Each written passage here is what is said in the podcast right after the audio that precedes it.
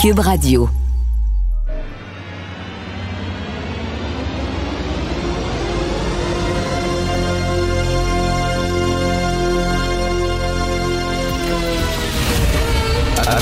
Attention, cette émission est laissée à la discrétion de l'auditeur. Les propos et les opinions peuvent choquer. Peuvent choquer. Oreilles sensibles s'abstenir. Richard Martineau. Martino. Un animateur pas comme les autres. Richard Martineau. Cube Radio. Bonjour, bon mercredi. Merci d'écouter Cube Radio. Alors, euh, est-ce que... Oui, je reviens. Je reviens sur le CF Montréal. S'il y a une chose qu'on a appris de toute cette crise-là, c'est euh, lorsque des entreprises veulent à tout prix vous montrer, hein, vous dire à quel point ces entreprises-là sont bienveillantes, généreuses, euh, serviables, charitables, compréhensives, magnanimes, le cœur sur la main. Là, c'est ça maintenant la, la, la, nouvelle mode, les entreprises qui disent on est des citoyens responsables, on joue un rôle important dans la communauté, etc. Dites-vous que souvent c'est de la supra-bullshit. Total bullshit. Alors, rappelez-vous lorsqu'ils ont dévoilé leur nouveau logo, hein, lorsque l'Impact est devenu CF Montréal, ils ont dit on a fait des consultations auprès des partisans. Ça a été, et là je les cite, un processus qui a duré près d'un an pour arriver avec le nouveau logo. Et lorsque Gabriel Gervais, le président du club, a présenté le logo à la presse et aux partisans en délire, là, ils ont dit, écoutez, regardez le logo. Puis là, quand, une entreprise explique son logo, ça me fait toujours rire, moi. Regardez, il y a le lys, la fleur de lys, et il y a la prédominance du bleu, hein, le bleu royal. Alors tout ça vient euh, d'une réflexion élargie sur le caractère identitaire de CF Montréal. C'est pour moi qui le dit, c'était Gabriel Gervais. Alors il dit, on a mis nos valeurs de l'avant dans ce logo-là. Alors euh, regardez le cercle. Premièrement, le cercle, ça veut dire c'est l'unité du club.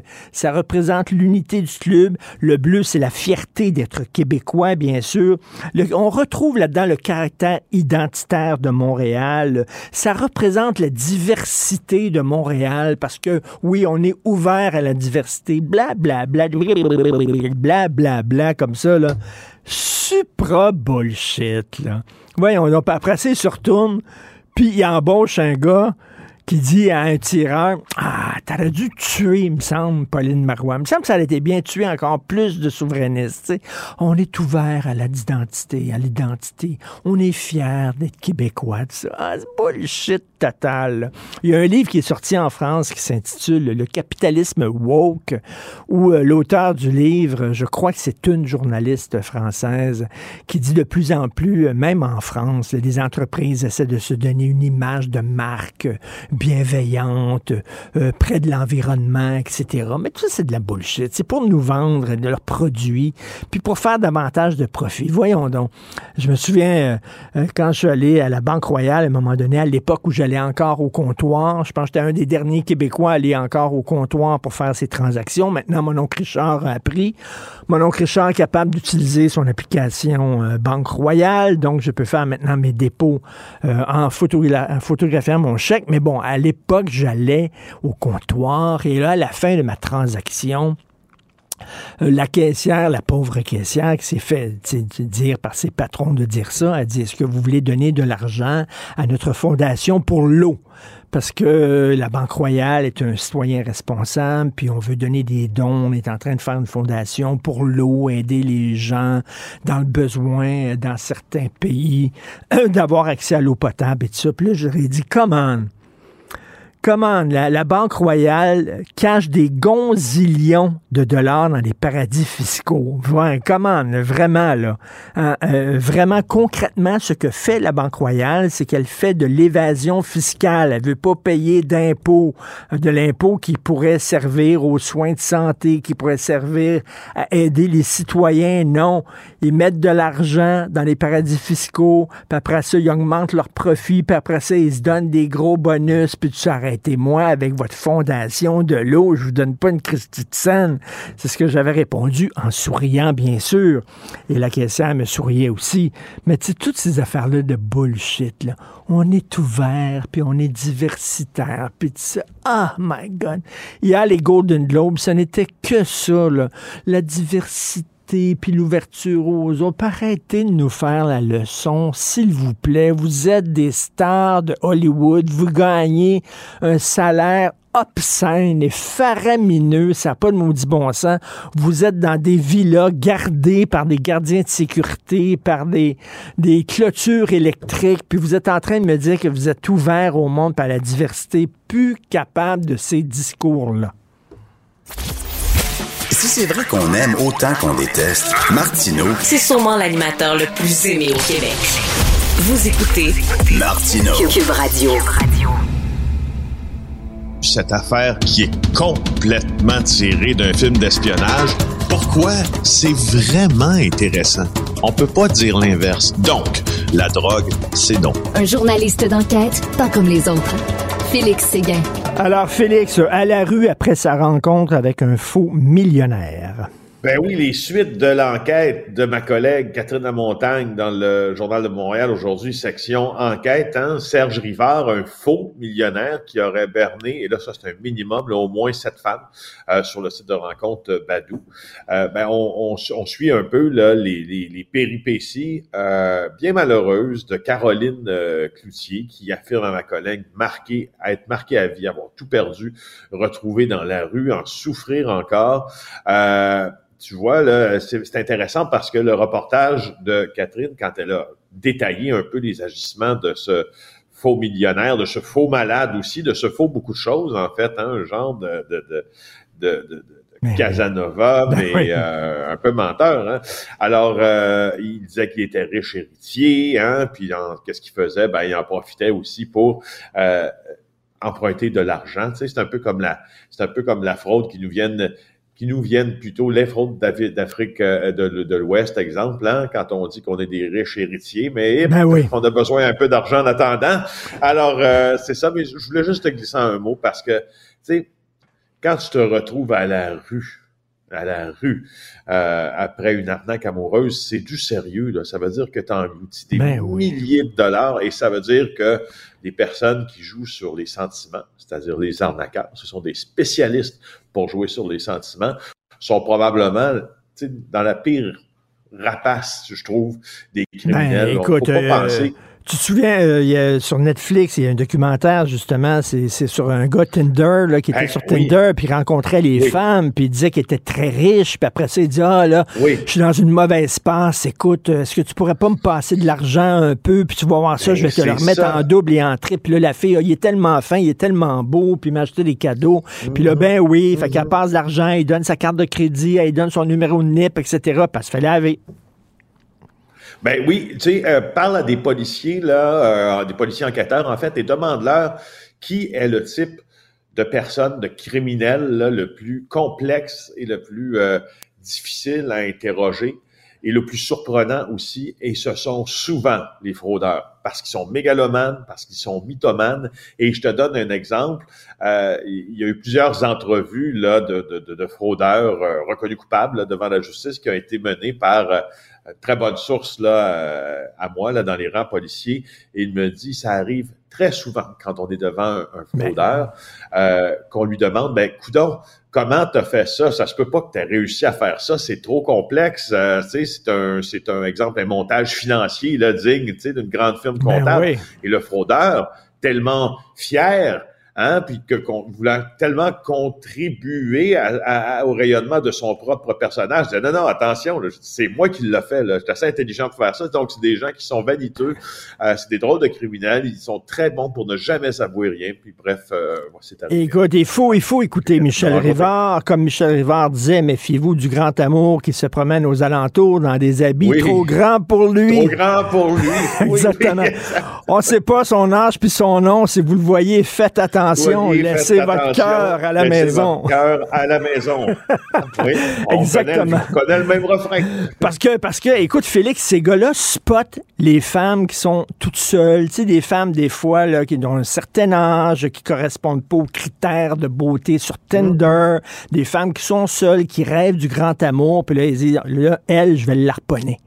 Elle, je vais Ben, lui ils ont donner un un casting, t'as raison. Ben ils ont un casting. Ils ont un casting, ces gens-là, parce qu'ils sont assez intelligents normalement pour euh, savoir que, euh, euh, je veux dire, s'ils approchent Julia Roberts, ça fonctionnera pas de la même façon que Exactement. s'ils approchent quelqu'un qui a été déçu en amour, qui exemple, puis tu sais, disons-le, là, c'est, je veux dire, nommons les choses, c'est simple, là, euh, des femmes déçues en amour, des femmes qui Ben peuvent oui. à- à- à avoir euh, une piètre image d'eux-mêmes parce qu'elles sont en quoi? En surpoids ou trop maigres ou trop grosses. Ou trop sais, là, vieille, puis tout ça, il faut se dire n'importe. Ben, ben, écoute, j'ai rencontré un bonhomme, moi. Parce que ça arrive à des hommes aussi. Lui, il avait, il s'était trouvé une amoureuse dans des catalogues. là. Tu sais, c'était des femmes euh, dans des pays asiatiques, là. Puis euh, un catalogue. Puis là, il a commencé à discuter avec elle sur Internet. Puis euh, elle, finalement, a débarqué chez elle avec son cousin son cousin qui Oui. était avec elle, tu comprends-tu? Fait que lui, il s'est marié, puis le lendemain du mariage, une fois qu'elle avait sa citoyenneté, elle Oui. partie avec le cousin en question. Voyons donc. Oui. Pauvre monsieur. Oui, ce qu'on appelle les catalogues de les catalogues de Me Love You Very Long Time. Ben oui. Euh, oui, oui, c'est non, non, mais c'est une image parce que moi aussi je connais quelqu'un Ah oui. qui, euh, ben en fait, oui, oui, qui, euh, qui, qui- on va le dire comme ça là, c'est pas, c'est un peu du, en fait, c'est un peu du marchandage cette affaire-là parce que c'est Ben. vrai que tu regardes dans un catalogue, c'est vrai que tu, entre guillemets, commandes une relation Ben, amoureuse. T'as pas eu, t'as pas eu les La demandes d'amitié Facebook par des filles, toi, là, qui parlent même pas français, qui sont dans certains pays, qui sont toutes en, en brossière, en Hey, petite moi, les, culotte, gens me les femmes en petite culotte me trouvent assez beau. Richard, je te jure, elles me trouvent sexy. Elles, elles- je veux dire, elles, elles sont des dizaines à Ben se ouais. garrocher sur mon corps d'Adonis et ma chevelure de feu. Ouais. Et il y a des gens Euh, qui mordent à l'hameçon. Mon monsieur en question, c'est un monsieur qui était vieux. Il vivait dans une maison mobile dans le in the middle of fucking nowhere, comme on dit en anglais. OK? Il n'y avait pas de dents dans la bouche, et Ouais. tout ça. Puis là, il me montrait la photo de sa fiancée qui était super cute. Ça y est jamais passé par, dans l'idée que, ben, voyons donc, pourquoi elle s'amouracherait d'un gars comme toi? Allô? Oui. Mais à un moment donné, tu sais, qu'est-ce que tu veux? On est comme des allumettes. Quand on s'enflamme, on perd la tête. C'est vraiment Ouais, ça. t'as bien raison. Alors, euh, la sexe-somnie, ça fonctionne comme défense, ça, finalement? Ben oui, on a, on a passé beaucoup de temps là, à parler euh, des, euh, des, des Me Love You Very Long Time, puis des catalogues, des, des, des, des, euh, des femmes sur, sur commande. Bien malheureusement, il nous reste quelques secondes pour quand même euh, documenter là, avec Michael Nguyen dans le Journal de Montréal un jalon assez euh, important là, dans les enfin, dans les annales de la justice, euh, la sexomnie, tu te rappelles de cette affaire-là d'agression sexuelle, donc un homme accusé euh, d'agression sexuelle, Yannick Giguère, euh, sur une amie qui euh, avait couché chez lui. Il avait euh, présenté une défense euh, en disant qu'il était atteint de sexomnie, puis il s'était appuyé ça par des psychiatres, rare et unusité, dit la couronne. Ben, euh, le juge a, euh, a accepté cette, Cette euh, défense. défense-là et il a été déclaré non criminel- criminellement responsable. Ça ne veut pas dire qu'il n'est plus abonné à la justice cependant. Il devra être inscrit au registre des délinquants sexuels pendant 20 ans. Je t'en parle parce qu'il y a une question, moi, euh, euh, que, que ça m'amène une question, je, je crois, qui est assez importante. Si c'est inusité et c'est rare, est-ce que maintenant que cette défense a été acceptée, ça va être moins inusité et moins rare et Ben, est-ce que ça va servir à des o- à d'autres euh, d'autres? Félix, les gens qui m'écrivent et qui sont pas contents de certaines de mes chroniques, je vais dire, oui, mais je l'ai écrite, cette chronique-là, je l'ai écrite en état d'hypnose. Je l'ai écrite le, soir, je faisais, je faisais, j'étais somnambule, je ne suis pas responsable de ce que j'ai écrit. Je l'ai écrit à 4 heures du matin, alors que je dormais. Je suis désolé. Non, mais effectivement, tu poses une bonne question. Ça va peut-être être utilisé par d'autres personnes. Sais, je, je dormais, j'étais somnambule, un peu comme mon chien a mangé le devoir. Merci, Félix Séguin. Ouais. Fais attention Bye. aux filles OK. qui t'a- t'accrochent sur euh, Facebook. Salut. Martineau, il n'y a pas le temps pour la controverse. Il a jamais coulé l'eau sous les ponts. C'est lui qui la verse. Vous écoutez Martino. Cube, Cube Radio. Cube Radio. Cube Radio. En direct à LCN. 8h45, on va rejoindre Richard Martineau à Cube Radio. Salut Richard. Salut Jean-François. Écoute, rapidement, je dois te parler d'un texte qui me fait rire ce matin dans Le Devoir. Tu sais, sur les avertissements avant les films et les séries, là, il y a des avertissements maintenant de plus en plus en disant, écoutez, il y a des scènes qui risquent de vous traumatiser.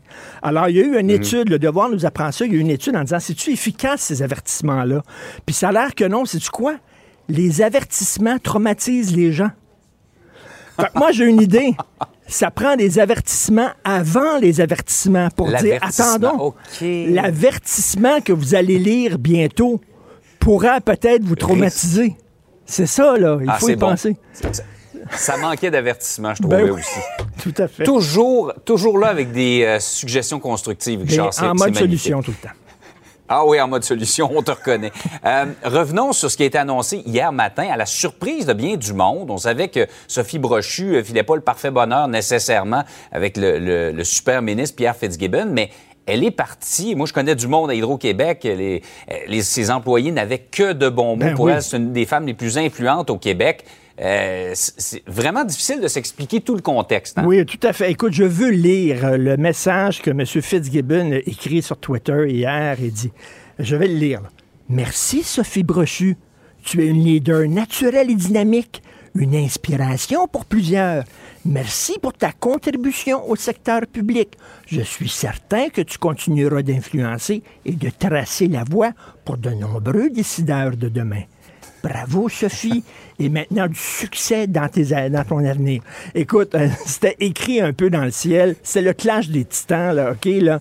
Alors, Ouais. euh, ça a l'air d'un film de Marvel. Un film de super-héros. Alors, tu avais Super Fitzgibbon, là. le super Ouais. ministre avec doté de nouveaux pouvoirs. OK? C'est le ministre de l'économie. Puis l'économie, c'est au-dessus de tout maintenant pour la CAQ. Toutes les questions de la langue, ça doit être subjugué à l'économie. Les questions d'immigration, il faut penser ça dans un point de vue pour penser à l'économie. L'environnement, ben même là, c'est soumis à l'objectif économique. Tout, est- c'est le super. Et là est arrivée une autre super héroïne, on la voit, alors Wonder Brochu. Wonder Brochu, elle, c'était la reine des éclairs du tonnerre. Ça a l'air de- d'un mauvais jeu de mots, euh, Richard. Wonder brochu. Wonder Brochu. Écoute, la reine de l'électricité. Et là, euh, Super Fitzgibbon, il dit, écoute, là, c'est moi qui mène. Puis là, Hydro-Québec, c'est plus une entité indépendante. Hydro-Québec, maintenant, est absorbé par le supra... euh, euh, ministère de l'économie et on va utiliser l'électricité qu'on va vendre à rabais aux entreprises étrangères pour les faire venir ici. Fait qu'Hydro-Québec, maintenant, va être un outil pour la stratégie de développement économique. Et là, Wonder Brochu a dit non, non, non. C'est moi là, qui gère Hydro-Québec. Puis c'est pas vrai que je vais m'agenouiller devant toi. OK, c'est faux total. Alors là, il y avait un clash. Elle a sacré le camp et là, elle dit que ça n'a rien à voir avec sa, Ouais. ses relation avec M. Fitzgibbon. Peut-être, mais tu reste que le, le communiqué qui est envoyé hier, si elle n'est pas partie à cause de ça, elle est partie à cause de quoi? On ne sait pas. Et moi, je veux savoir, étant donné qu'elle part avant la fin de son mandat, Jean-François, est-ce qu'elle va avoir droit à sa prime de départ, Wonder Brochu? Ça, ouais, je pense pas. Semble-t-il, selon ce qui filtre ce matin, c'est pas supposé. Ben, c'est pas supposé. On l'espère. Mais en tout cas, bref, euh, madame qui avait plusieurs pouvoirs, elle aussi, Mme Brochet, pouvait assister à, à quatre comités là, de conseil d'administration en même temps, quasiment. Là. Alors, c'était le euh, super Fitzgibbon contre Wonder Brochu. Et maintenant, c'est Wonder Brochu qui a décidé de partir. Mais bien, euh, comme a dit M. Fitzgibbon, bonne chance pour l'avenir, Sophie. Par ailleurs, euh, il y a un livre très attendu qui sort la semaine prochaine, celui de Bill Morneau, qui a été ministre libéral. Euh, C'est un livre qui s'intitule Où allons-nous à partir de là? Un chemin vers la prospérité canadienne. Et là, il dit dans ce livre-là que Justin Trudeau euh, a une seule préoccupation, c'est-à-dire les apparences. Ben oui, et ça va être dur en librairie quand on va acheter un cadeau. Hein. Tu le livre de Harry, le prince Harry, qui a écrit un livre pour régler des comptes avec sa famille. Puis tu as Bill Morneau qui a écrit un livre pour régler des comptes avec sa famille politique. Là. Lequel on va choisir entre les deux. Mais Bill Morneau, euh, qui a été jeté devant l'autobus libéral, littéralement. Là. Alors, euh, mm. écoute, il y a comme... il doit un chien de sa chaîne, comme on dit en bon québécois. Hein. alors, il a craché le morceau, il a écrit un livre en disant « Monsieur Trudeau prend des décisions seulement pour sa popularité. Il ne prend pas des décisions en pensant aux intérêts des Canadiens, tout ce qui importe pour lui, c'est comment ça va être perçu, la perception. Est-ce que je veux, mhm. euh, est-ce que ça va aider ma popularité? Puis il dit toute la machine autour de Justin Trudeau, au lieu de penser aux intérêts des Canadiens, pense au contraire à l'image de Justin Trudeau. Est-ce qu'il y a quelqu'un qui est vraiment surpris de ça, ça le dit? Entre toi et moi, je pense qu'on le savait un peu beaucoup. Là. Ça fait plusieurs personnes qui le disent, mais là, de, l'ancien euh, ministre de l'Économie, quand même, c'est assez... Euh, assez gros comme, comme coup. Là. Mhm. Euh, la machine pense à l'image de Justin Trudeau, à sa popularité et pas au bien-être des Canadiens. Ça va sortir le 17 janvier prochain. Je suis sûr qu'il va y avoir des queues là, devant les librairies pour acheter ce livre-là, tout comme il y a des queues devant les librairies pour acheter le livre du pauvre Harry. Écoute, Et en, tout cas, gageons que... Oui, Non, non, vas-y. Ben, je disais, gageons que les, conservateurs vont s'inspirer de larges extraits de ce livre-là dans leur euh, période de questions. Ça, c'est certain. Ça va euh, inspirer à, l'opposition. Tout à fait. Et en terminant, j'ai un conseil pour les bandits. OK, il y a peut-être des bandits qui nous écoutent. si vous voulez commettre un crime, n'importe quelle sorte de crime, des vols, des kidnappings, tout ça, faites ça la nuit, puis dites que c'est parce que vous êtes somnambule. C'est la nouvelle affaire. tu fais référence à, la, décision concernant le. J'allais voler une banque, mais je ne le savais pas. J'étais somnambule. ça va marcher. C'est la nouvelle défense. Hey Richard, passe une belle journée. Salut, bonne journée.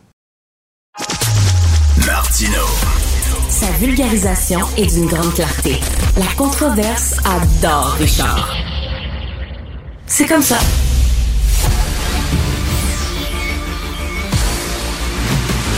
Jean-François Lisée. On va juste dire qu'on est d'accord. Thomas Mulcair. Je te donne 100 raison. La rencontre. C'est vraiment une gaffe majeure. Tu viens de changer de position. Ce qui est bon pour Pitou est bon pour Minou. La rencontre. Lisée. Mulcair. Alors, Jean-François, euh, Sophie Brochu dit que son départ n'a rien à voir avec euh, sa relation supposément tumultueuse avec euh, Super Fitzgibbon. Qu'est-ce que tu en penses? J'ai écouté une couple de ses entrevues hier et puis je suis je suis un peu dubitatif. Et ça m'a l'air, euh, si, on si on lui donne le bénéfice du doute, et si on la croit, hmm. ça m'a l'air d'une désertion. Parce que voici quelqu'un qui est, qui, dit-elle, a la meilleure job au monde. Ben oui. Et là, depuis trois ans, on l'a embauché pour cinq ans. Et là, a dit, bon, moi j'ai fait ma job, euh, je m'en vais, c'est un bon moment pour s'en aller. Pourquoi un bon moment pour s'en aller? Pourquoi s'en aller? Euh, le Québec entre dans, un, dans, une transition énergétique absolument très intéressante. Il va y avoir plein d'enjeux. Ça va être. Euh, a dit j'ai eu mon premier euh, comité énergie avec le premier ministre, avec avec Gibbon. On a pris des bonnes décisions. Ça va bien. Ben reste ben, comment elle explique son départ? Je n'ai pas vu toutes les entrevues comme toi qu'elle a, a accordées. Ben, euh, est-ce que c'est pour des raisons familiales? Non, que non, non, non, il n'y a rien de ça. Alors, elle dit, euh, moi, je suis comme une, architecte. Alors, j'ai euh, j'ai fait le, le, nouveau plan stratégique. on a fait l'entente avec, avec New York. donc, tout est en place. Maintenant, tout est en place pour que ça aille bien. Alors moi, ma, ma c'est ça ma compétence. Alors, euh, mais non, tu n'es pas resté 20 ans ben, à, à, à, Gaz Métro? Pas vrai, ça, que ben tu, tu, mets, tu mets la stratégie en place et que tu t'en vas.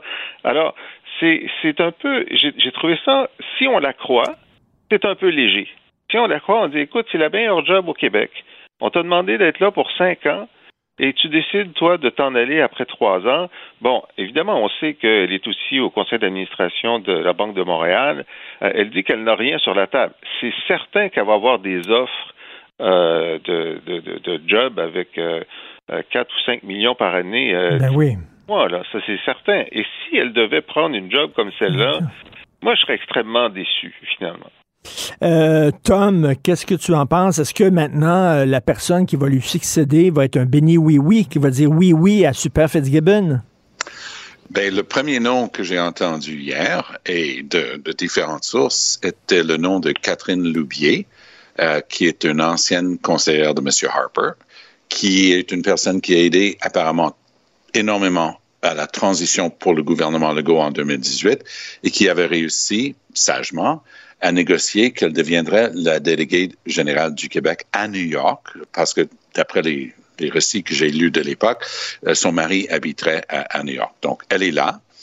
Et si vous voulez délecter une entrevue où quelqu'un essaie de pivoter pour ne pas répondre, c'est pour les archives. C'est une pièce d'anthologie. Notre ami et collègue Paul, Paul Larocque, hier soir, elle était son invitée au bilan.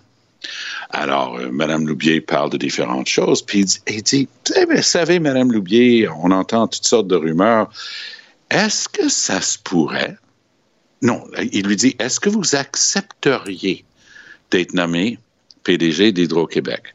Alors là, elle essaie de pivoter. Oh, ben vous savez, aujourd'hui, on devrait juste être en train de parler de Sophie Brochu. Puis vous savez, avec l'entente qu'on a eue, puis vous savez, à Kanawagé, hein, on a réussi à négocier. Elle change de sujet constamment pendant à peu près 45 secondes. Et Paul Larocque, avec un demi-sourire, sachant très bien que le non-réponse était la réponse, il dit Merci beaucoup, Madame Loubier. Ah, je vous remercie beaucoup, Paul, de ne pas insister. Mais moi, je regardais ça et j'étais persuadé que cette rumeur, elle est fondée. Et je ne veux pas être euh, incorrect vis-à-vis de Madame Loubier, mais j'ai regardé, j'ai cherché l'expérience, l'expertise qui lui permettrait de, prendre les commandes d'une mammouth comme Hydro-Québec. Et malheureusement, je vois quelqu'un qui opère super bien dans un milieu politique, qui s'entendrait sans doute beaucoup mieux avec Pierre Fitzgibbon, du moins aux yeux de Pierre Fitzgibbon et de François Legault. Mais pour le reste, là, je suis pas convaincu. Euh, écoute. C'est euh, aussi quelqu'un, regarde, c'est aussi quelqu'un qui n'a pas fini son mandat à la délégation générale du Québec à New York. Elle a été nommée et après deux ans, deux ans et demi, elle est partie. Moi, euh, c'est pas la seule. Là. Moi, ça, me chiffonne énormément pour, que ce soit les délégués ou d'autres gens. L'État te demande cinq ans. L'État, dans le cas des délégués, te déménage, t'installe. Puis là, les gens disent Ah, j'ai une meilleure job ailleurs, je m'en vais. Non, c'est un, un, manque de loyauté pour le Québec, c'est un manque de sens de l'État. Madame Loubier est dans cette catégorie-là. Euh, Jean-François, c'est qui qui mène? Tom, c'est qui qui mène? C'est-tu Fitzgibbon ou c'est François C'est évident que c'est Fitzgibbon qui mène. Et, je dirais que François Legault est envoûté par Pierre Fitzgibbon. C'est son Svengali. C'est son miss. il est la personne qui est en train de dire à Legault qu'il n'y a que lui qui comprend les vraies affaires en affaires. Et Legault le croit. Legault était le comptable d'un homme d'affaires. Euh, Monsieur Stache euh, chez Air Transat. Legault n'a jamais géré, il était un très bon euh, comptable, personne responsable des finances, mais ça n'a jamais été un gestionnaire dans les affaires à un niveau comme Pierre Fitzgibbon. Donc, il admire tout ce que Fitzgibbon amène à la table, mais il n'a pas de sens critique vis-à-vis de, Fitzgibbon. C'est une catastrophe, et je ne veux pas insister là-dessus trop lourdement, mais une des raisons pour lesquelles on m'a dit qu'on songeait à mettre Catherine Loubier, c'est qu'ils savent très bien qu'ils vont se faire planter parce que, encore une fois, une femme solide, expérimentée, très déterminée et puissante est écartée par le Go Fitzgibbon. Et, et ça, ça commence à user à la corde de la crédibilité qu'il n'y a pas un parti pris négatif vis-à-vis des femmes en haut lieu dans ce gouvernement-là. Je veux vous poser la question euh, aux deux. Je commence par Jean-François. Qu'est-ce que vous pensez de cette stratégie de soumettre Hydro-Québec euh, à la stratégie économique du gouvernement en disant on va se servir d'Hydro-Québec pour euh, euh, euh, encourager le développement économique, on va vendre à, rabais l'électricité aux entreprises étrangères, ils vont, ils vont s'établir ici. C'était ça le, nœud, le, le, nœud gordien. Ils sont pas entendus et Mme Brochu disait non. Au contraire, je veux qu'Hydro-Québec soit indépendante. Qu'est-ce que tu penses de ça, cette stratégie-là, Jean-François? Bon, alors il y a deux choses. Euh, le fait que Hydro-Québec soit au service du développement économique du Québec, c'est une des raisons pour lesquelles René Lévesque euh, a nationalisé l'électricité et lui a donné son mandat. Donc ça, ça a toujours été le cas. Le fait que le gouvernement et le bureau du premier ministre, d'habitude, parce que les ministres de l'énergie sont généralement faibles, c'est toujours le, le, premier ministre qui décide avec Hydro-Québec, qu'il y a des commandes euh, parfois opportunes, parfois inopportunes, qui viennent du bureau du premier ministre. C'est de tout temps que ça a existé. Maintenant, là, il va y avoir un projet de loi qui va être déposé par Fitzgibbon pour euh, modifier la loi encadrant Hydro-Québec et faire en sorte que, euh, euh, dit-il, ça va être plus agile. Par exemple, il y a, il y a un cas précis où, avant, Hydro-Québec était obligé de dire oui à tous les nouveaux, les nouvelles entreprises qui demandaient moins que 50 mégawatts par année à la fois Fitzgibbon et Brochu voulaient retirer cette obligation pour donner à Hydro-Québec le droit de dire non. Et hmm. ça, ça vient d'être fait. Ils sont, ils sont d'accord sur ce hmm. principe-là. Alors, la, façon dont, tu décris, et j'ai lu ça dans le journal ce matin aussi, euh, dont on décrit cette, euh, cette opposition, je pense que c'est caricatural. Euh, je pense pas, moi, que le gouvernement ou Fitzgibbon ou le GO veulent vendre à rabais. Je pense qu'il y a des cas, et d'ailleurs, euh, sur le, le, le, dernier, la dernière vente euh, aux États-Unis, a posteriori, on se demande si on n'aurait pas euh, été mieux de garder cette énergie-là chez nous, mais c'est a posteriori. Oui, ça. Oui. Alors, c'est plus compliqué que ce que tu dis, mais là, avec un projet de loi, on va pouvoir débattre hein, euh, euh publiquement de cette orientation-là, ce qui est mieux que dans le temps où c'était euh, hmm. Charret ou ou, euh, ou Bourassa ou, euh, ou Bouchard, tout seul dans son bureau, qui disait à Hydro quoi faire. Oui, ben, on, on, brade. Et c'est là la fameuse phrase de Sophie Brochu que je pense va retentir pendant des années. Elle a dit, il faut pas qu'on devienne le mm. dollarama mm-hmm. euh, de l'électricité. Et qui est le dollarama de l'électricité? Des pays qui peuvent produire énormément d'hydroélectricité, mais qui cherchent des clients. Où est-ce qu'on fait justement le plus avec les crypto-monnaies pour les fabriquer? Ben, c'est des places comme Kazakhstan où on a dépensé beaucoup, on a, des installations hydroélectriques, mais personne ne veut venir s'installer là-bas. C'est pas le cas du Québec. Et je suis complètement d'accord avec ce que Jean-François vient de dire. Ce fameux contrat avec New York, regardons-le dans le face. Là, tout le monde dit oh high five. Là, ça va être un, milliard, un milliard et demi par année, big deal.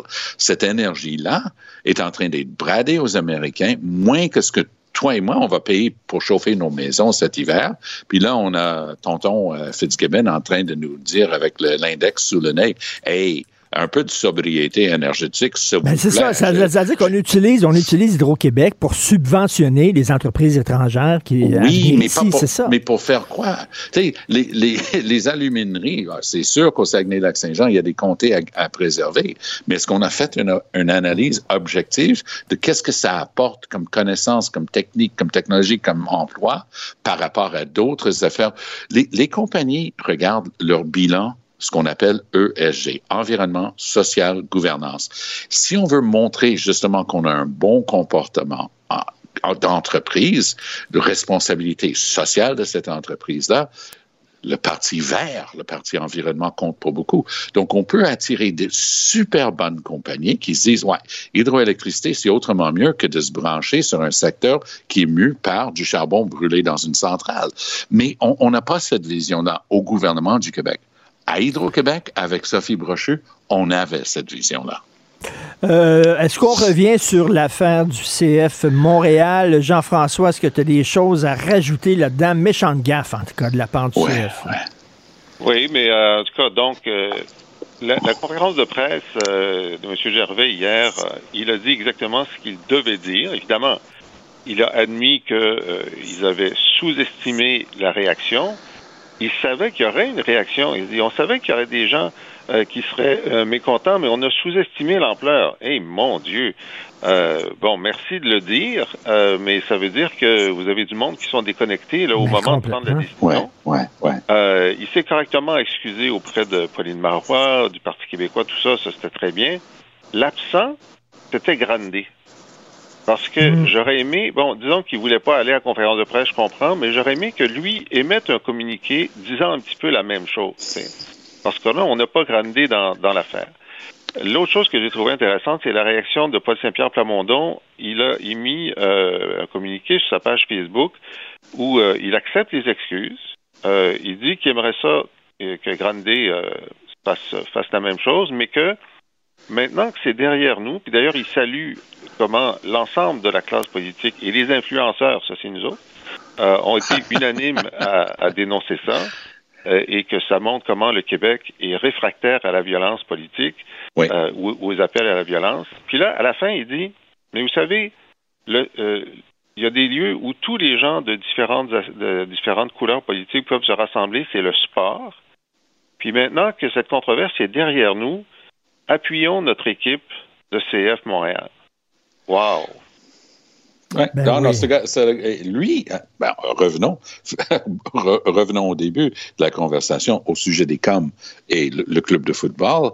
Et c'est un échec lamentable sur toute la ligne. Et là, on est en train d'avoir un exemple à l'autre bout du spectre de quelqu'un qui maîtrise le messaging politique. C'est ça que je découvre de plus en plus depuis, depuis l'élection avec PSPP. Euh, c'est un gars, et, et c'est authentique. Et donc, le fond est bon et les mots vont suivre. Hein?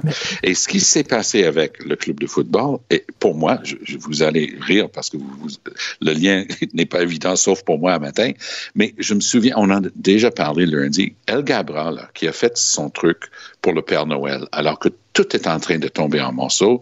Les gens attendent des 72 heures dans les aéroports. Lui, il sort un truc sur Père Noël, puis on est en train de vérifier euh, son cheminement et tout ça. J'ai parlé de ça à la télé euh, avec un, panel en anglais. il y a quelqu'un qui a dit oui, mais ça, c'est le genre de truc cute que l'équipe de comms euh, d'un ministère va trouver.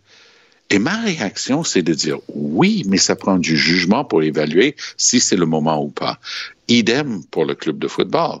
C'est-à-dire que vous pouvez être sûr qu'il y a quelqu'un dans leur équipe de comms qui a dit, ben, regarde, mm-hmm. on, on, va lui faire dire, comme, comme l'a dit si bien mentionné Jean-François, on va lui faire dire qu'il s'excuse, ah. puis on va passer à autre chose.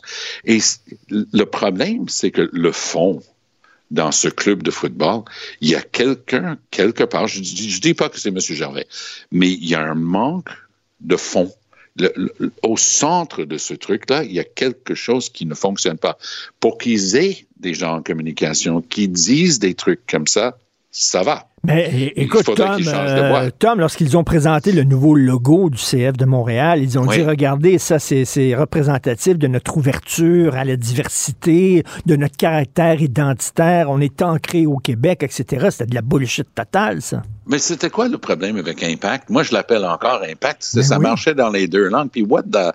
Tu sais, ça sortait d'où? Ah, mais on met CF pour club de football au lieu de FC, même si on dit FC en France, euh, pour, pour imiter le truc anglais. Mais c'est ça. Il, y a un problème de fond dans, cette organisation-là qui dépasse les, les, horreurs de cette semaine parce que c'était quand même invraisemblable ce qui s'est passé. Dans une, euh, ils sont dans une crise identitaire. En fait, depuis deux ou trois ans, il y a une crise identitaire à l'impact. L'impact n'aime pas sa, sa n'aime pas son identité, cherche son identité, euh, brouille son identité et puis euh, vient de montrer que cette crise identitaire font qu'ils sont pas correctement connectés avec euh, avec la société québécoise. Alors écoute, je leur souhaite de, de se trouver une colonne vertébrale identitaire parce que ça manque.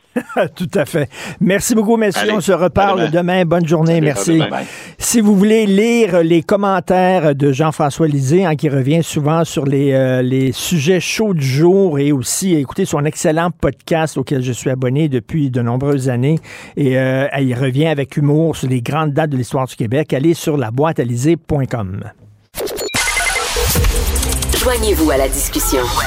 Appelez ou textez le 187 Cube Radio 1877 827 2346. Alors, selon de nouvelles statistiques de la police, les armes fantômes, les armes fantômes, c'est quoi? Ce sont des armes qui sont euh, construites euh, par, fabriquées par des imprimantes 3D qui sont intraçables et souvent indétectables. Donc, euh, c'est assez, euh, assez inquiétant. Il y en a de plus en plus. Euh, l'année dernière, les corps de police canadiens ont saisi une centaine de ces armes artisanales. On va en parler avec deux invités. Tout d'abord, M. Francis Langlois, chercheur à la chaire Raoul d'Endurance, spécialiste du trafic des armes à feu aux États-Unis et au Canada. Bonjour, M. Langlois. Bonjour, M. Martineau. Est-ce que ça vous euh, est-ce que vous avez vu apparaître ça sur votre radar? Vous, vous suivez ça, le trafic des armes à feu depuis longtemps. Est-ce que vous le saviez que ça s'en venait, ça, les armes euh, fabriquées par des imprimantes 3D? Oui, c'est une tendance lourde euh, en Amérique du Nord de façon générale, mais je dirais dans le monde occidental, on en retrouve beaucoup en Europe aussi. Donc, euh, ces armes qui sont imprimées, qui sont usinées euh, par des gens qui le font de façon, disons, néo-artisanale avec des, des, des, imprimantes 3D et des machines qu'on peut programmer d'avance. Et donc, comme vous le disiez, ce sont des armes fantômes parce qu'on ne peut pas les identifier, elles n'ont pas de numéro de série et euh, elle se distribue euh, ben, à travers évidemment l'internet via des, des, plans qui sont échangés euh, de part et d'autre du monde et évidemment grâce à des machines qui sont de plus en plus accessibles. Donc j'avais donné des, des, entrevues en 2013 lorsque le premier ah, oui. pistolet imprimé avait été inventé et à ce moment-là j'avais j'avais dit à vos homologues du devoir écoutez la, la technologie n'est pas encore au point. Mais euh, donc en ça, c'était en 2013. Euh, en 2018, j'avais redonné euh, une entrevue encore au devoir et là, j'avais dit la technologie est au point, ça s'en vient. Donc ça, ça, va à vitesse grand V, vous l'avez ben oui. c'est un phénomène inquiétant. Et ben moi, ce que, ce que j'ai lu, c'est qu'actuellement, ces armes-là, on s'entend que c'est des armes qui tirent seulement qu'une balle à la fois. Est-ce que je me trompe ou quoi? Ah non. Non, ah. il y a de tout maintenant. On trouve de tout. Ah oui. oui, fait donc quand on parle d'armes fantômes, juste pour, aller vite vite, mais on disons qu'on va un peu se maquiller euh, avec un rouleau à pâte, si vous voulez, mais pour faire, les choses, pour faire les choses simples, il y en a plusieurs. Donc, euh, il y a les armes dont vous parlez, effectivement, qui sont 100% imprimées, là, à part quelques euh, petits morceaux du mécanisme, peut-être le ressort, etc. mais donc, ces armes-là sont moins solides, donc sont plus fragiles. Il y a donc imprimé en plastique, bien sûr, mais la, la grande tendance en ce moment, c'est de combiner des composantes qui sont imprimées grâce à des imprimantes 3D, donc imprimées en plastique ou en polymère, qu'on dit plus euh, précisément, et donc notamment la crosse. Et euh, donc de les combiner avec des parties qui sont en métal, soit qu'on se procure légalement sur le marché euh, canadien ou américain, ou encore des, des parties en métal que l'on peut usiner grâce à des machines, encore une fois, qui jusqu'à tout récemment étaient seulement accessibles à des grandes entreprises, mais qui, grâce à des avancées technologiques, sont beaucoup moins dispendieuses euh, c'est la même chose d'ailleurs pour les imprimantes 3D. Hein. Au mhm. début des années 2000, c'est extraordinairement cher. Mais maintenant, pour euh, quelques centaines de dollars, on peut en acheter des modèles, euh, bon, peut-être pas très très performants, mais chez Home Depot, par exemple, ça se trouve. Donc, ah, donc on peut combiner, en fait, la tendance actuelle, en fait, c'est ça, c'est de combiner des, composantes en plastique avec des composantes en métal. Et donc, essentiellement, la crosse et d'autres composantes sont en plastique et la culasse, le canon, etc., sont en métal. Et ça, c'est pratiquement la même chose qu'une arme à feu euh, produite euh, par une, usine, par exemple. Ah oui, donc ça, serait, ça pourrait être des armes aussi létales aussi dangereuses que les armes produites par des usines. Oui, définitivement. Le, jeune homme qui était arrêté à Dundee en 2021, je crois, euh, avait avec lui autour de 250 comment je peux dire, reproduction de Glock 17. Donc, c'était la même chose qu'un Glock 17. La seule chose, c'est qu'ils avaient été produits euh, de façon néo-artisanale grâce à ces machines-là. Et euh, ça, grosso modo, ça fonctionne exactement de la même façon. Et quand vous disiez une balle à la fois, ben, il y a des modèles qui sont semi-automatiques. Donc, à chaque fois qu'on ah, appuie sur la gâchette, ça tire. Et il y a des modèles automatiques. Donc, dès qu'on appuie sur la gâchette et qu'on garde le, doigt sur la gâchette, eh bien, ça tire de façon totalement automatique. Et là, il y, en a, là, il y a une panoplie d'armes qui se trouvent en ligne, là, euh, assez facilement d'ailleurs. En tout cas, si on cherche un peu. Là. Wow! Vous, mais vous m'inquiétez ce matin, là, et vous, vous êtes un spécialiste du trafic des armes à feu, mais comment on peut lutter contre ce trafic-là? Ben, la, recommandation que j'ai faite au comité euh, qui revise en ce moment le, le, projet de loi C21 il y a quelques mois, c'était essentiellement d'étendre la définition de ce qu'est une arme à feu c'est-à-dire qu'en ce moment, les, au yeux de la loi, lorsqu'on identifie une arme à feu, c'est qu'on met un numéro de série sur la crosse. Et euh, ça, c'est un problème nord-américain. Là. Et euh, donc, euh, d'imiter certains pays européens qui, eux, disent, ben écoutez, c'est beau d'identifier la crosse, mais maintenant, quelqu'un qui veut acheter euh, des petits tubes euh, qui sont striés à l'intérieur, donc qui, peuvent servir de canon pour une arme à feu, doivent avoir un permis. Chacun de ces tubes-là va être identifié par un numéro de série. La même chose pour des morceaux de métal qui ressemblent à des culasses. Euh, il va falloir mettre un, numéro de série. Donc, on va étendre la définition de ce qu'est une arme à feu. Donc, quelqu'un qui commande ce genre de morceau-là doit doit s'identifier, mmh. doit expliquer pourquoi il veut ça, et en même temps, évidemment, augmenter les peines pour les gens qui trafiquent et qui produisent euh, ce genre de composantes-là et ce genre d'armes-là. Et j'imagine, je comprends pas, je connais pas exactement là, euh, comment fonctionne une imprimante 3D. notre prochain invité va nous en parler euh, davantage. C'est un spécialiste de ça. Mais bon, on a besoin d'un certain logiciel qui dit à notre imprimante maintenant tu vas imprimer des armes à feu. Est-ce qu'on pourrait dire ben ce, ce logiciel-là est interdit, est illégal? Oui, effectivement. Donc ça, c'est l'autre chose. Donc on peut interdire la possession de ce genre de, de logiciel-là, même à la rigueur des plans.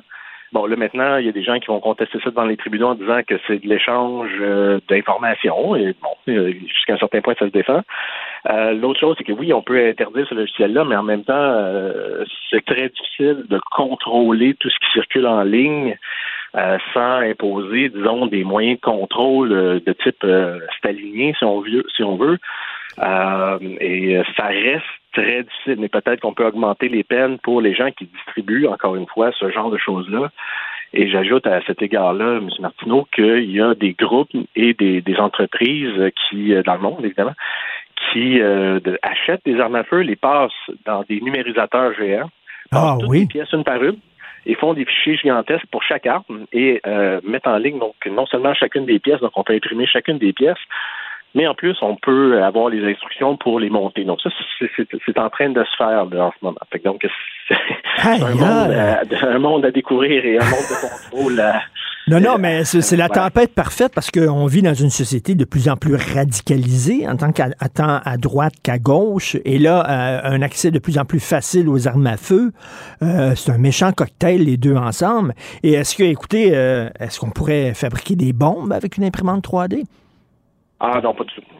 Non, parce que ça fait pas de mélange chimique. Hein.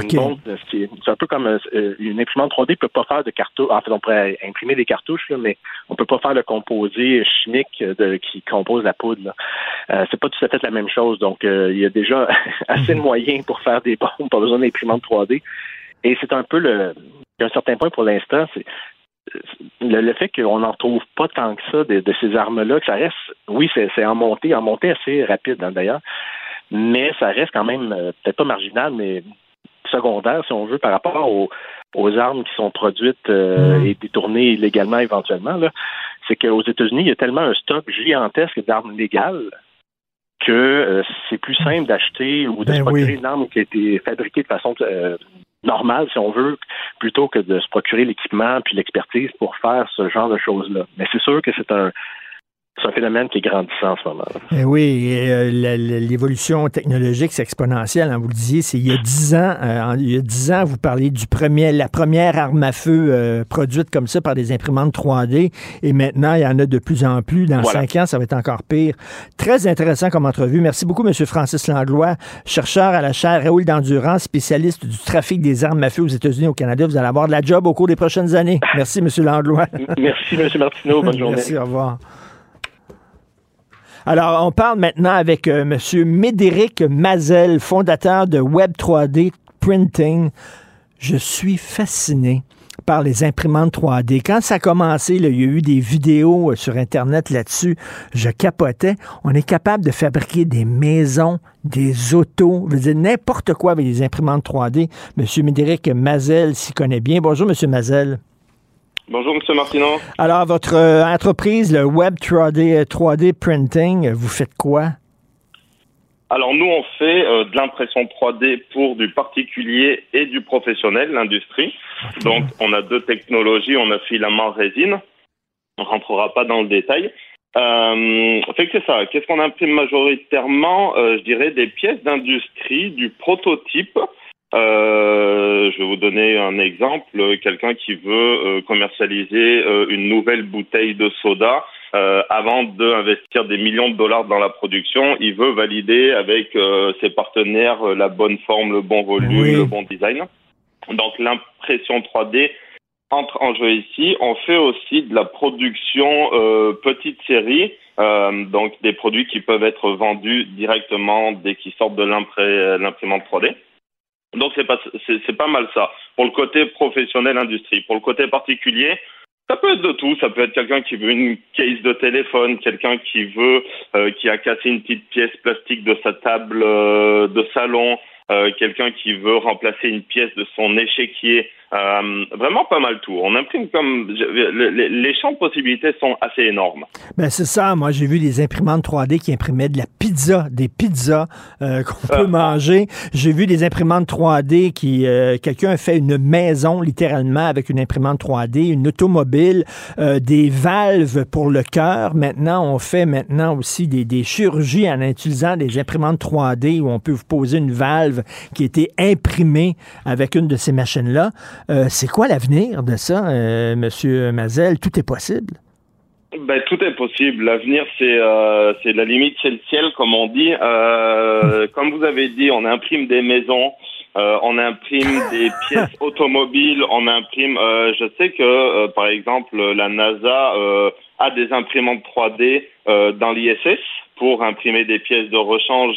On va imprimer de la nourriture, ça s'en vient. Il y a des compagnies euh, qui investissent des millions de dollars euh, annuellement dans la recherche. C'est-à-dire que on peut imaginer dans 20 ans, euh, au lieu d'aller chercher votre hamburger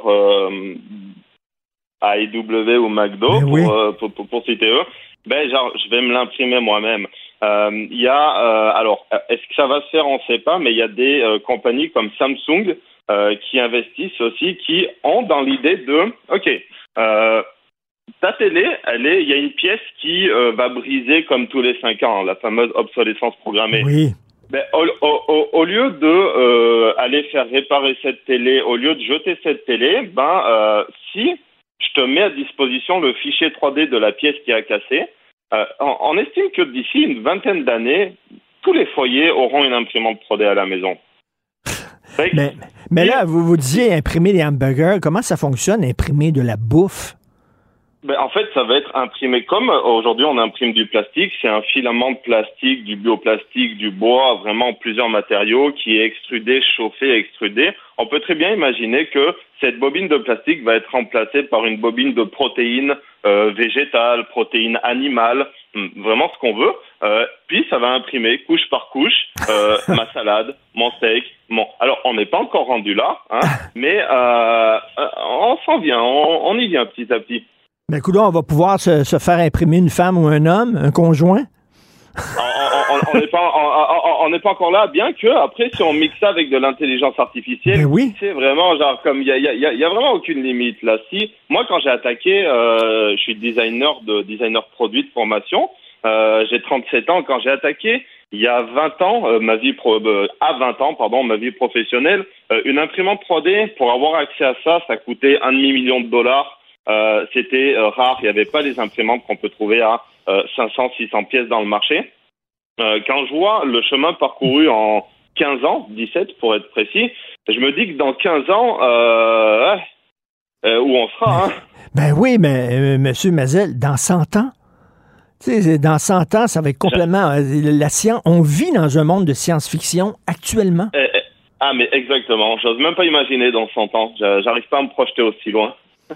on pourrait imprimer des, fusées, je sais pas, des satellites, des, on peut imprimer en fait n'importe quoi. Et vous, j'imagine qu'il y a, peut-être, bon, c'est pas arrivé, mais il y a peut-être des gens qui pourraient, mal intentionnés, euh, aller voir une entreprise comme la vôtre en disant, ben, pouvez-vous m'imprimer des armes et tout ça? Euh, il y a peut-être des entreprises sans foi ni loi qui euh, le feraient la nuit pour beaucoup d'argent, mais j'imagine que, bon, vous, vous refuseriez de le faire, bien sûr. Exact. Nous, on a, ben, on a déjà refusé. Alors, c'est pas des demandes, on n'en a pas des milliers, là, je vais pas vous mentir. Oui. Si en 5 ans d'existence, si j'ai eu, allez, euh, 5 demandes, c'est le grand maximum. Euh, puis on les a refusées euh, parce qu'on a identifié, nous, quand on reçoit une commande, euh, on, euh, on regarde quand même un petit peu c'est quoi la pièce. Là, on cherche pas toujours à savoir. Mais quand je vois que c'est une crosse d'un pistolet, quand je vois que c'est un silencieux d'un pistolet, des choses comme ça, euh, je, je, je, prends contact avec les gens et puis je leur explique gentiment que euh, on peut pas imprimer ça, nous, euh, que notre politique, euh, on a choisi de pas imprimer ce genre de choses. Euh, une fois, c'est arrivé, la personne dit non, mais c'est pour mon accessoire de paintball, euh, c'est genre comme pas pour une arme à feu. Écoute, genre, dans le doute, je vais quand même te rembourser puis je vais pas le faire. Mais Monsieur Mazel, ça c'est un code d'éthique personnel que vous avez dans votre entreprise, mais la loi ne vous empêche pas de le faire. Non, la loi m'empêche pas de le faire, non. OK. Et c'est est-ce que ça vous inquiète, ça, euh, comme citoyen, de, de voir que des gens vont pouvoir. Euh, parce que la technologie, c'est toujours la même chose. Hein? Il y a des très bons côtés, des avantages et il y a des désavantages à chaque invention technologique. Donc euh, là, on a parlé des bonnes choses, des imprimantes 3D, mais ça peut servir aussi, je sais pas, à, un moment donné à fabriquer des bombes. Là. Mais comme disait euh, l'intervenant avant, l'imprimante 3D va pas faire du chimique. Donc dans une bombe, bah, il y a du chimique. Dans une balle de, de, de, de pistolet, euh, il y a de la poudre, si je dis pas de bêtises. Donc l'imprimante va pas faire ça. L'imprimante, ce qu'elle peut faire, c'est vraiment le shape, le, le, le, le, le gun, le, le pistolet en lui-même. Euh, après, est-ce que ça m'inquiète? Euh, Oui et non. Comme vous dites, dans toute nouvelle technologie, il y a le bien puis il y a le mal. Hmm. Euh, là, pour, pour, pour, le côté du mal, euh, il faut quand même déjà être un petit peu, euh, comment dire, éduqué, c'est pas le bon mot, mais si moi, demain, je veux m'imprimer un pistolet, ça, ça, ça, va me prendre du job, là, quand même. Déjà, il va falloir que j'achète une imprimante. Puis on s'entend que les imprimantes, on en trouve à 300-400 dollars dans le marché, mais je suis pas sûr qu'avec une imprimante comme ça, je vais être capable d'imprimer ce que je veux vraiment euh, pour faire mon pistolet. Mais admettons, j'achète mon imprimante à 2000 dollars, puis je vais imprimer mes pièces. Il va falloir que je trouve les fichiers, que je fasse cette démarche-là. Donc, euh, donc, donc, ils sont trouvables facilement, mais il faut que je fasse la démarche. Après, il va falloir que j'imprime, que j'apprenne à utiliser euh, mmh. l'imprimante, le logiciel de l'imprimante, des choses comme ça. Donc, au Canada, peut-être qu'il y a des gens qui vont aller dans cette démarche, puis genre jusqu'au bout. Dans un pays comme les États-Unis, euh, c'est plus facile d'aller en bas de la rue puis d'acheter ben un vrai pistolet. oui, tout à fait.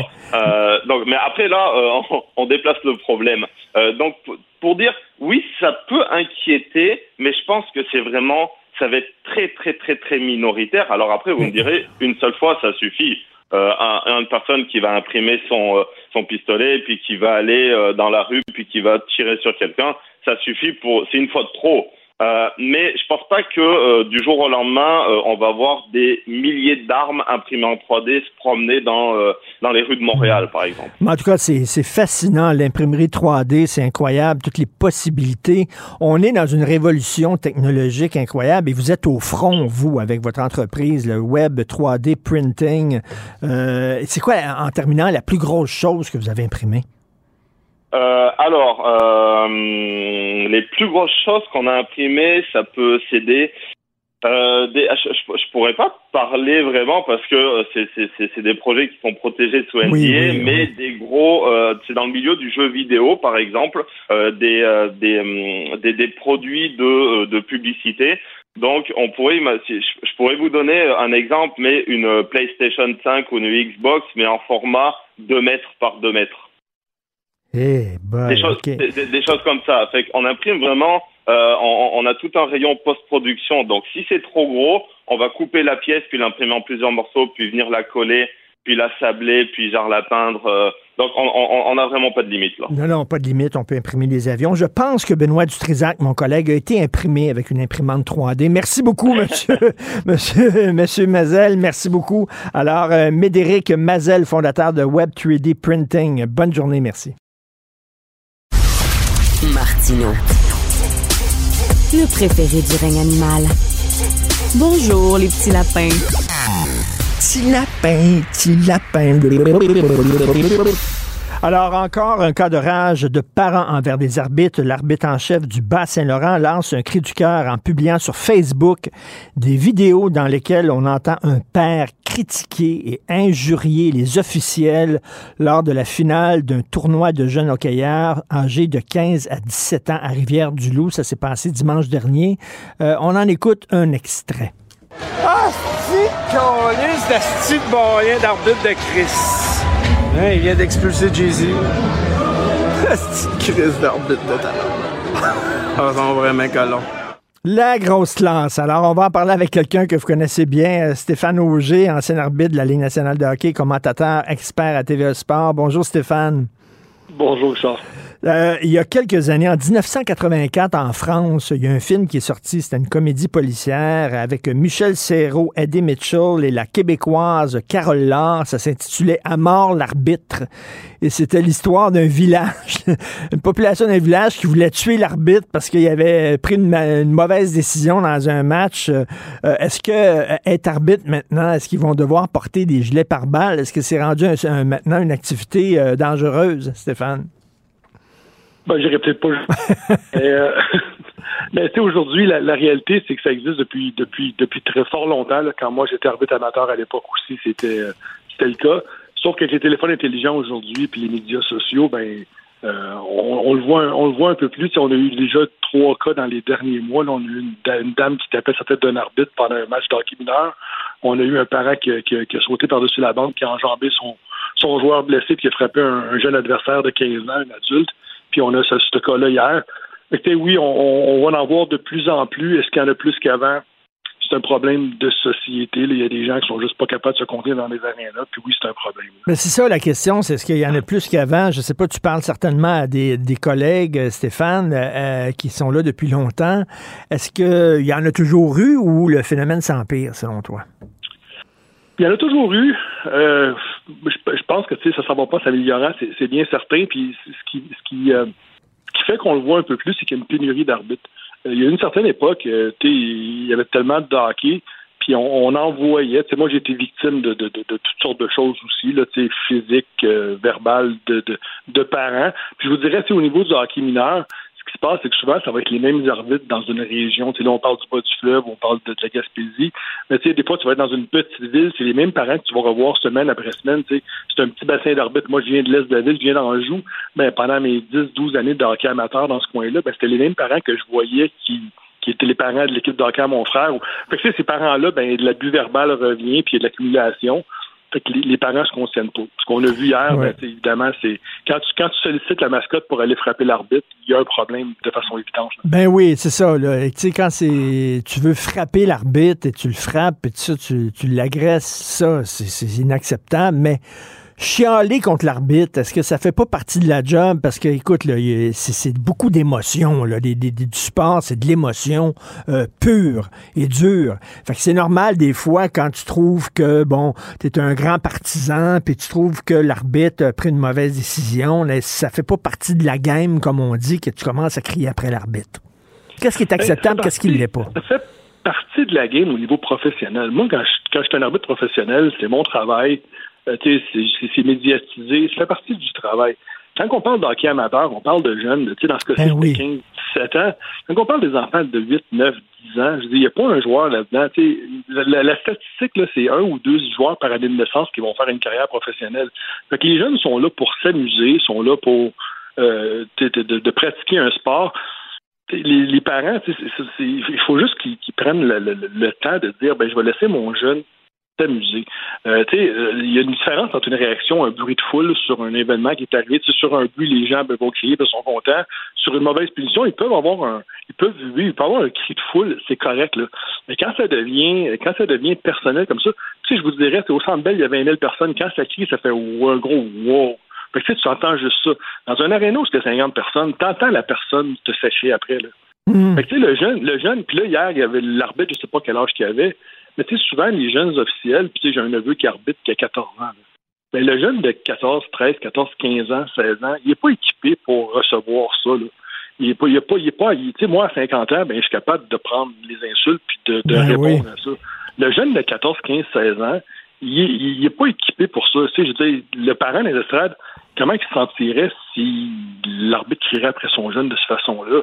Ben oui. C'est un sérieux problème. Puis, tu sais, j'ai une statistique, dans tout sport confondu au Québec, euh, il y a 75% des officiels qui quittent après la deuxième année. Puis ça, c'est un problème de rétention. Puis les arbitres vétérans, ceux qu'on a besoin pour enseigner à nos jeunes qui restent sur la patinoire, rendus à 26, 27, 28 ans, ben, sont tannés, puis ils vont faire autre chose. Qu'on a une pénurie d'arbitres, puis ce que les gens faudrait qu'ils réalisent, c'est que c'est pas, c'est pas juste un petit problème. S'il n'y a pas un changement de comportement drastique, le hockey est en péril. mais, mais Stéphane, euh, Stéphane, tu dis, euh, c'est un phénomène de culture, c'est un changement de culture, ça prend. Tu sais que dans les écoles, c'est la même maudite affaire. Euh, quand tu es professeur puis tu donnes une mauvaise note, le bonhomme puis la bonne femme débarquent dans ton bureau et commencent à t'engueuler. C'est fou. Ben, il y a des problèmes. honnêtement, il faudrait peut-être pas juste. C'est pas la majorité, c'est souvent le, 10 mm. qui vont faire paraître, le mal paraître le 90 là. Puis ça, j'en suis conscient. Mais c'est déjà trop. Fait oui, il y, a, un travail à faire à ce niveau-là. moi, des gens qui disent mais pourquoi qu'on ne ferme pas les arénas aux parents pour laisser les jeunes s'amuser? Ben ben, je trouverais ça de valeur parce que ça fait partie de je suis un père de famille, de voir mes enfants faire des activités, ça devrait ça devrait se faire de belle façon. Ceci étant dit, il y a du travail à faire. Puis moi, ce que j'encourage les gens à faire, c'est continuer à filmer avec leur téléphone intelligent, puis le mettre sur les médias sociaux. Mm. Et la personne qui la personne qui a activé l'arbitre hier, ben, peut-être qu'aujourd'hui, euh, peut-être qu'il réalise pas, puis peut-être qu'il réalise. Mm. Tant mieux si ça le fait. Ça fait qu'il va changer son comportement. Puis le petit gars ça glace ou la petite fille ça glace qui voit son père agir comme ça, des fois ils sont pas fiers. Là. Des, fois ils aimeraient ça que leur père reste à la maison. Là je suis bien d'accord avec toi. Puis on l'a vécu, j'ai déjà joué avec des jeunes, moi, que les parents criaient dans les estrades, puis il fait comme oh, je t'en que mon père crie. Ben oui. Ou il y a des jeunes qui, ben, tu sais, le, jeune de 7, 8, 9 ans, ben, lui, il va adopter le comportement de ses parents parce qu'il pense que c'est la façon d'agir. Fait tu sais, il y, a les deux là-dedans. Mais oui, il y, a, un travail à faire dans les arénas. Puis dans tous les sports, en passant, là, on l'a vu au football, on l'a vu au soccer, on l'a vu, il y a eu des, agressions d'officiels dans d'autres sports récemment mais il, il, va avoir, il va falloir qu'il y ait des mesures qui, se prennent pour que, ça arrête. Parce que Stéphane, le sport, va directement dans le mur. Tu disais, Stéphane, qu'il y a des gens qui disent bon, on devrait fermer les arénas aux parents, mais tu sais, là, c'est encore, c'est 90% des parents qui paieraient pour une 10% de bozo, là, tu sais. Mais je suis d'accord avec toi, c'est pour ça qu'il ne faut pas faire ça. Il faut hmm. trouver d'autres moyens. comme je vous dis, d'avoir des discussions comme on a là, puis d'avoir une plateforme, puis d'en parler, puis que les gens voient ça. Puis la majorité des gens, moi, qui j'ai parlé aujourd'hui, qui ont vu ça, ils ont dit ça n'a juste pas de bon sens. Fait qu'à force de. Puis, tu sais, je vais faire un petit clin d'œil à une publicité qui passe, puis on parlait de Vidéotron, là. Euh, présentement, c'est drôle parce que c'est un monsieur qui, qui semble invectiver des arbitres sur la patinoire. puis, on s'aperçoit qu'il parle au téléphone à une compagnie de téléphone, mais ça reste que le clin d'œil est là, puis les deux parents qui sont en avant se retournent. J'ai trouvé que c'était un beau clin d'œil, mais ça arrive constamment. Il faut que les parents disent aux autres parents, ben, tu veux t'arrêter, s'il te plaît? tu fais mal paraître le groupe. Ben, tu sais, Stéphane, je suis allé me faire euh, vacciner euh, récemment, puis il y avait des panneaux partout, on n'engueulait pas notre personnel, puis tout ça, maintenant, un peu partout. Tu vas à la banque, puis il y a ça, tu vas à l'hôpital, il y a ça maintenant. Ils sont obligés de mettre des panneaux pour dire arrêtez d'engueuler notre personnel. Les, gens sont fous, on passe de 0 à 20 comme ça. Paf. Ben, on, le voit dans, des, dans toutes sortes de, de commerces. Il faut être plus patient. Il y a une pénurie de main-d'œuvre. Mm, c'est pas la faute du jeune qui travaille là. Tu sais, je suis pas plus d'accord quand c'est un adulte qui arbitre, tu sais, mais quand tu es un adulte, c'est une chose. Moi, j'ai vraiment un problème quand c'est un jeune de 14, 15, 16, 17 ans qui arbitre, puis qui, est investi par des parents. Là. Moi, je pense que le parent a une responsabilité de se comporter comme dans, toutes les sphères de la société, là, mais surtout envers des jeunes adolescents. Euh, moi, je pense qu'on envoie le mauvais message, puis c'est la génération qui s'en vient. Puis, moi, dans mon temps, on se mettait à la tête, on se mettait à la tête par en bas, puis on fonçait, puis on restait dans, on restait dans ce business-là. Aujourd'hui, les jeunes vont faire autre chose. Puis comme je dis, 75% qui quittent après deux ans, faites le calcul. là, puis, nos, vos, auditeurs vont le savoir. Là, euh, présentement, il y a énormément de parties qui sont annulées euh, sur semaine et sur les fins de semaine par manque d'officiels. C'est un problème. C'est un problème. Mais euh, écoute, j'ai une collègue ici euh, qui vient de m'écrire euh, un texte parce que les parents, des fois, ils gueulent contre les arbitres, mais ils gueulent contre leurs enfants. Alors, elle, ma collègue, elle a un cousin, il y a sept ans. OK, sept ans, c'est un petit, là. Il joue au hockey, il est gardien de but. Puis sa tante et son oncle, ils vont le voir des fois jouer au hockey, puis qu'ils doivent, ils doivent s'asseoir loin des parents Du petit gars, parce que quand les petits gars, euh, des fois, eh ben, ils se trompent, puis ils laissent passer une rondelle, puis euh, il, se fait, il se fait compter un but, euh, les parents gueulent après lui. Tu sais, ça n'a pas de sens. Là.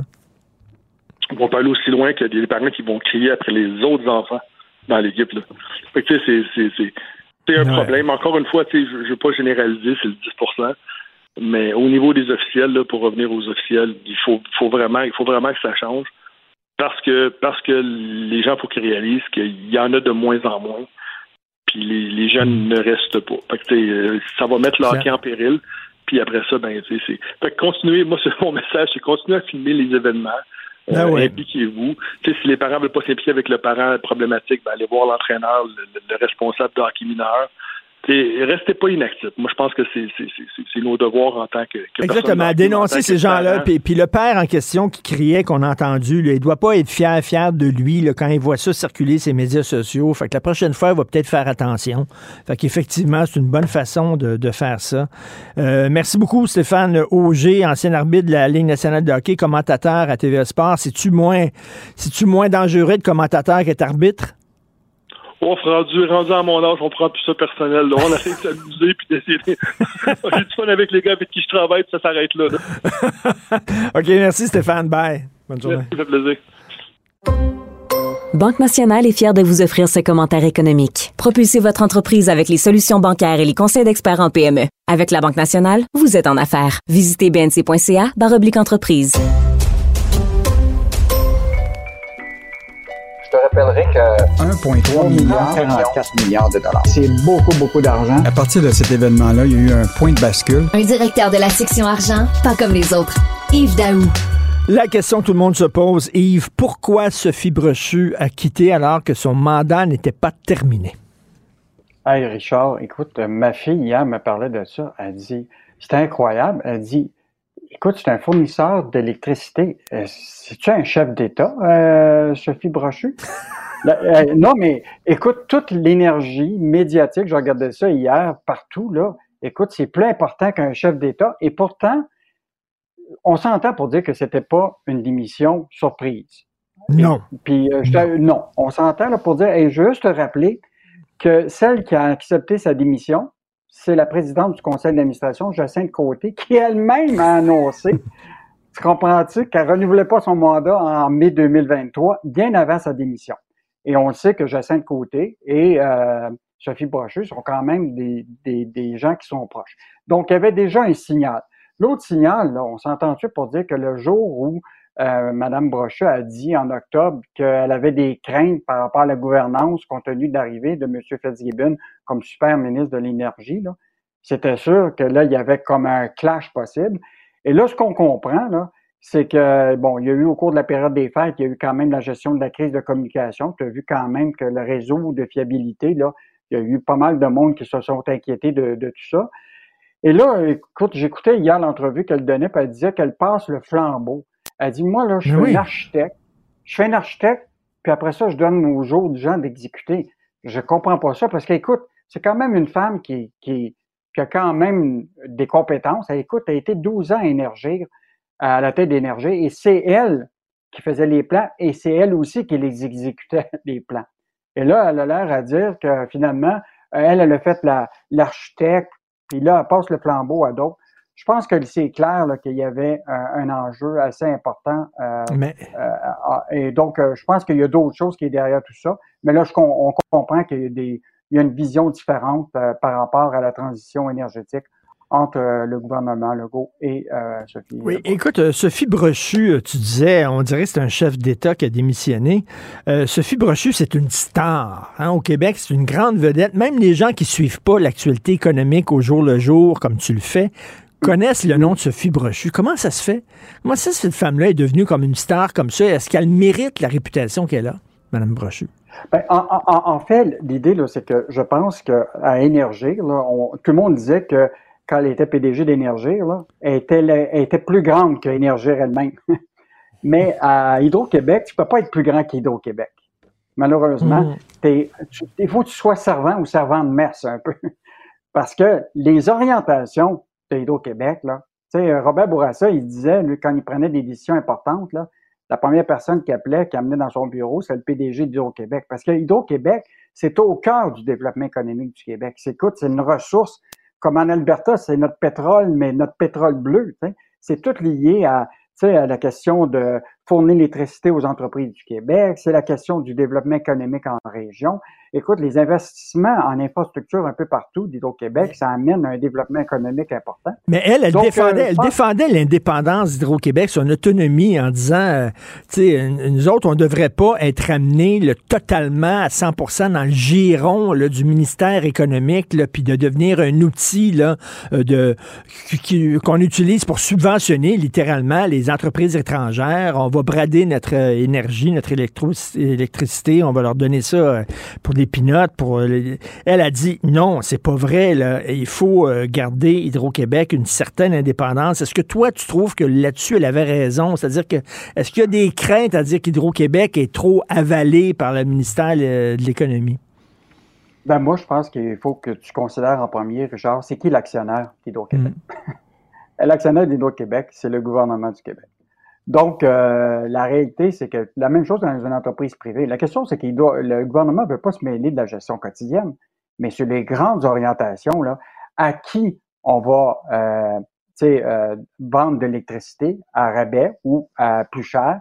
Euh, est-ce qu'on va faire mmh. une transition énergétique en, en, faisant des barrages ou en allant vers l'éolien? Il y a toutes sortes de décisions importantes qui vont devoir être prises par le nouveau PDG. Là.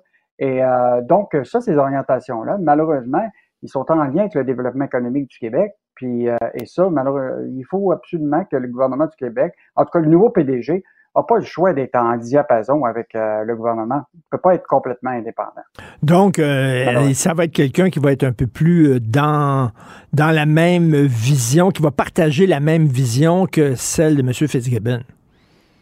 Ben, je pense que, que oui. Puis là, on a identifié quelques noms, là, mais tu sais, évidemment, ça va, ça va être un PDG qui va venir du privé. Ça a toujours été un peu comme ça.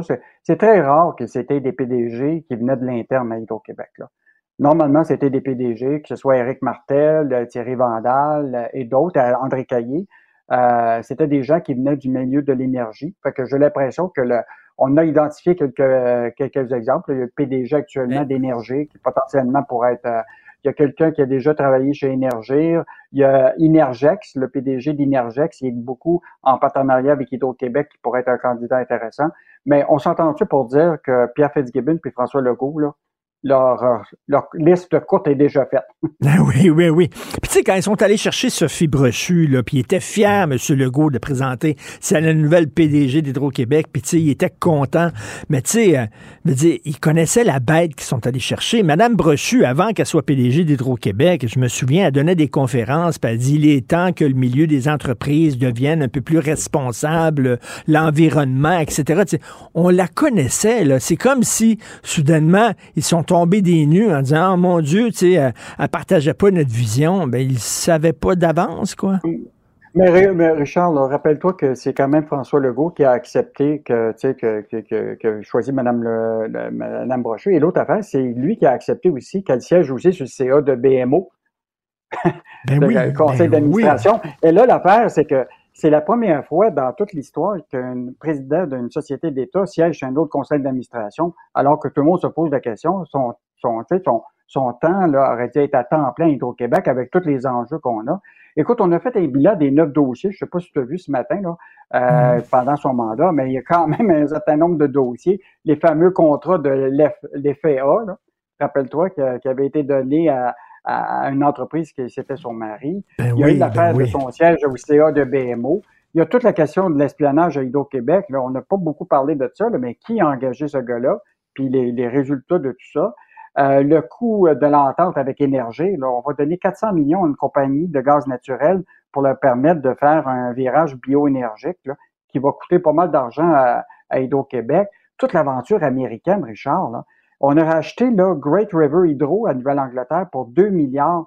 On a payé euh, presque le double de la somme payée il y a cinq ans pour ça. Là. On ne sait même pas qu'est-ce qu'on va faire avec tout ça. Là. Euh, qui, va s'occuper de toute cette aventure-là américaine? Le contrat à New York, puis aussi le contrat en New Hampshire. Là. C'est pas réglé cette affaire-là. Mais c'est ça, je, je, regarde, je regarde ça, les deux pages que vous avez consacrées au, mandat, au bilan de Mme Brochu. D'ailleurs, la présentation graphique est super belle, je trouve. Euh, c'est un, un, bilan mitigé. Hein? Ah ben c'est clair qu'il y a, il y a personne qui parle de ces dossiers-là. Tu sais, comme euh, je reviens sur la, elle dit qu'elle est l'architecte, elle s'est arrimée deux personnes stratégiques, des conseillers stratégiques, deux euh, pour lesquels elle a refusé de dévoiler le secret, les salaires de ces gens-là. Euh, écoute, c'est sûr là, que probablement elle a fait un bon travail pour faire un plan stratégique, euh, puis communiquer ça à l'interne. Mais la, réalité, là, c'est que il faut livrer la marchandise. Puis l'autre affaire, c'est au niveau des, profits, tout ça, là, tu sais très bien que c'est un monopole d'Hydro-Québec. Les, les revenus, tout ça, sont en général pas mal conclus avec les exportations, puis aussi l'inflation. Tu sais que là, maintenant, c'est 3% Puis donc, les, les prix sont fixés déjà, tu sais. Mmh. le reste, c'est gérer les dépenses, définir le plan stratégique. Mais on s'entend qu'on est dans un, enjeu important, là, la production d'électricité. Là, on va en avoir besoin, Richard. Puis là, la question, c'est, on a un moment où on est en surplus. Là, à cause de des demandes des centres d'hébergement, des crypto-monnaies, le contrat avec les Américains, là, on vient de dire, wow, wow, wow, on n'a plus de surplus, il faut produire l'électricité. Et là est venue la question des barrages. Je te rappelle, euh, François Legault, il dit là, là, il faut créer presque une nouvelle mini-hydro avec ben des barrages, tout ça. Là, Sophie Brochu disait non, non, non, il faut aller vers une transition énergétique, carboneutre en 2050, euh, s'assurer qu'on s'en va avec les énergies renouvelables, tout ça. Écoute, il y avait un, un clash, incroyable. ben oui, c'était écrit dans le ciel que ces deux-là euh, allaient finir par divorcer. Et en terminant, je conseille aux gens de lire la chronique de Stéphane Desjardins. Tu mettons, euh, t'achètes, euh, je sais pas, un billet pour aller faire un voyage au Mexique, puis le Canada soudainement annonce, allez pas là, c'est trop dangereux, c'est vraiment la criminalité est épouvantable, allez pas là au Mexique. Qu'est-ce que vous faites? Parce que vous avez déjà acheté votre voyage? Donc, Stéphane Desjardins, dans sa chronique aujourd'hui, très intéressante, vous donne des conseils. Merci Yves Daou. À demain. Bye. Richard, salut. Bye. Martino. Pour l'instant, nos avocats nous disent que tout est beau. Je passe donc un message C'est les services secrets. à un espion à la retraite Personnel grata. pour que l'opération se déroule C'est imminent, c'est une question dans d'heure. la plus grande discrétion. Un journaliste, pas comme les autres. Normand Lester. Alors, Normand, on assiste depuis quelque temps à un rapprochement entre le régime chinois et le régime russe. Euh, on sait que Poutine a envahi l'Ukraine. Est-ce que ça va donner des idées, ça, au président chinois, ça, de faire la même chose avec Taïwan?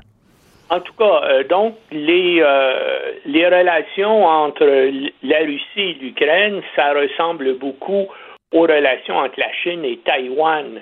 Taïwan a déjà fait partie de la Chine et c'est lorsque le, les communistes ont pris le pouvoir en 1949 que les forces nationalistes de Chiang Kai-shek, eux, se sont réfugiés sur l'île de, de Taïwan. Et donc, depuis ce temps-là, ben, Taïwan euh, est un pays à toute fin pratique indépendant. C'est un pays démocratique. C'est un pays euh, qui, est, qui, qui, qui, qui, est prospère et innovant.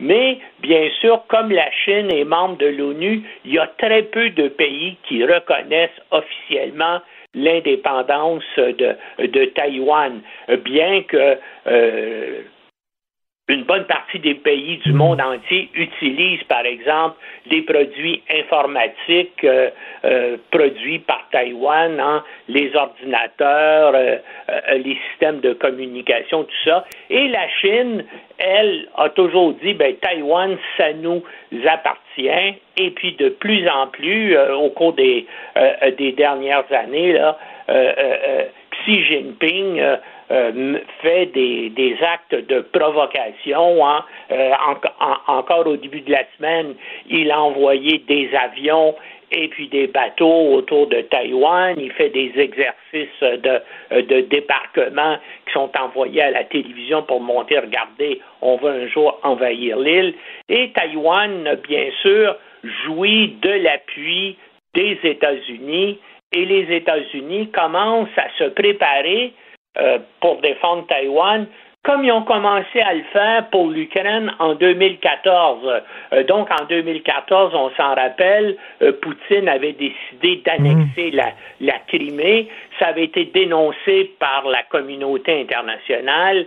Et déjà, le Pentagone avait commencé là, à se préparer en disant euh, il va Poutine, après avoir conquis la Crimée, va peut-être essayer d'annexer la totalité de l'Ukraine.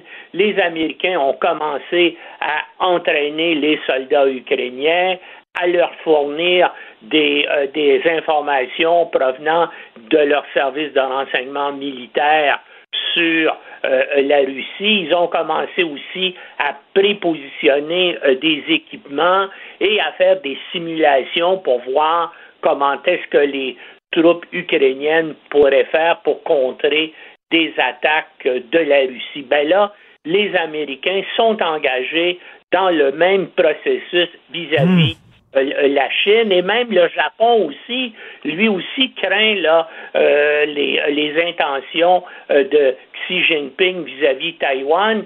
Et le Japon qui était une qui était un pays qui refusait euh, euh, d'avoir une armée offensive depuis la Deuxième Guerre mondiale, eh bien là, euh, le Japon commence à coordonner ses activités militaires, vraiment augmente considérablement son budget militaire et coordonne de plus en plus euh, ses euh, opérations militaires avec euh, les États-Unis. L'Australie a aussi peur. Là. Ils ont permis aux Américains de, de stationner 10 bombardiers stratégiques P-52 en Australie et puis bien sûr eux aussi là euh, commencent à se préparer si jamais euh, la Chine tentait d'envahir euh, Taïwan. Mais selon Maintenant- toi, on dirait que tous les pays avancent leurs pions. C'est comme une partie d'échecs, ils avancent leurs pions, tout ça. Est-ce que ça va péter à un moment donné? Ben, premièrement, ce qui est toujours dangereux dans ce cas-là, c'est que euh, il y a un événement imprévu là qui fait que euh, des, euh, euh, euh, les deux armées ou des, un avion et un bateau de telle armée entrent en conflit avec euh, euh, l'armée adverse et puis là, il y a une escalade.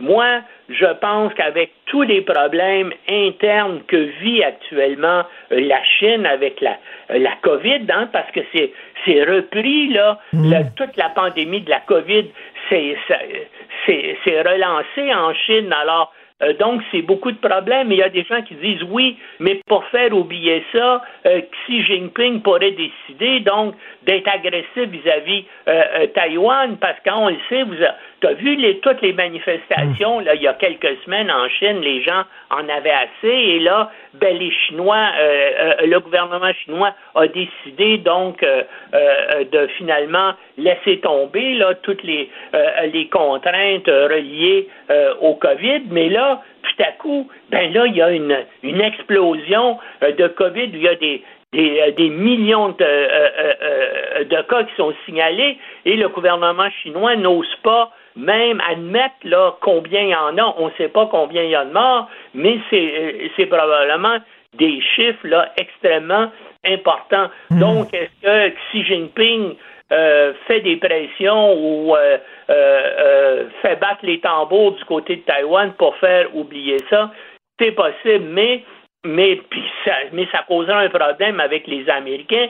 Ils sont déjà engagés là, à fond de l'autre côté de la planète à défendre l'Ukraine, à- à finalement financer avec des dizaines de milliards de dollars les opérations de l'armée ukrainienne et eux-mêmes, avec l'OTAN, sont en train de se prépositionner un peu partout en Europe. Est-ce que Parallèlement à ça, ils pourraient mener aussi des opérations militaires de grande envergure en Asie Pacifique? Eh bien, c'est sûr que ça causerait aussi des problèmes énormes pour euh, les États-Unis et pour euh, les, euh, les pays occidentaux qui, qui, avec les Américains, appuieraient bien sûr Taïwan.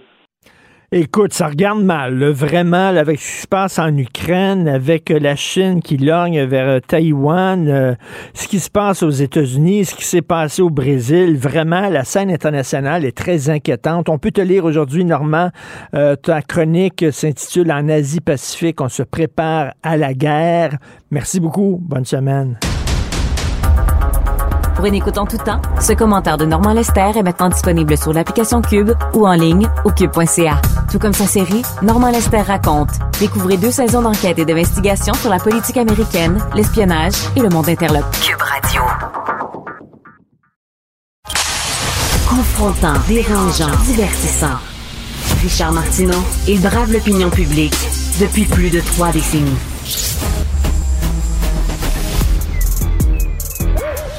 Mathieu Bocoté. Il représente un segment très important de l'opinion publique.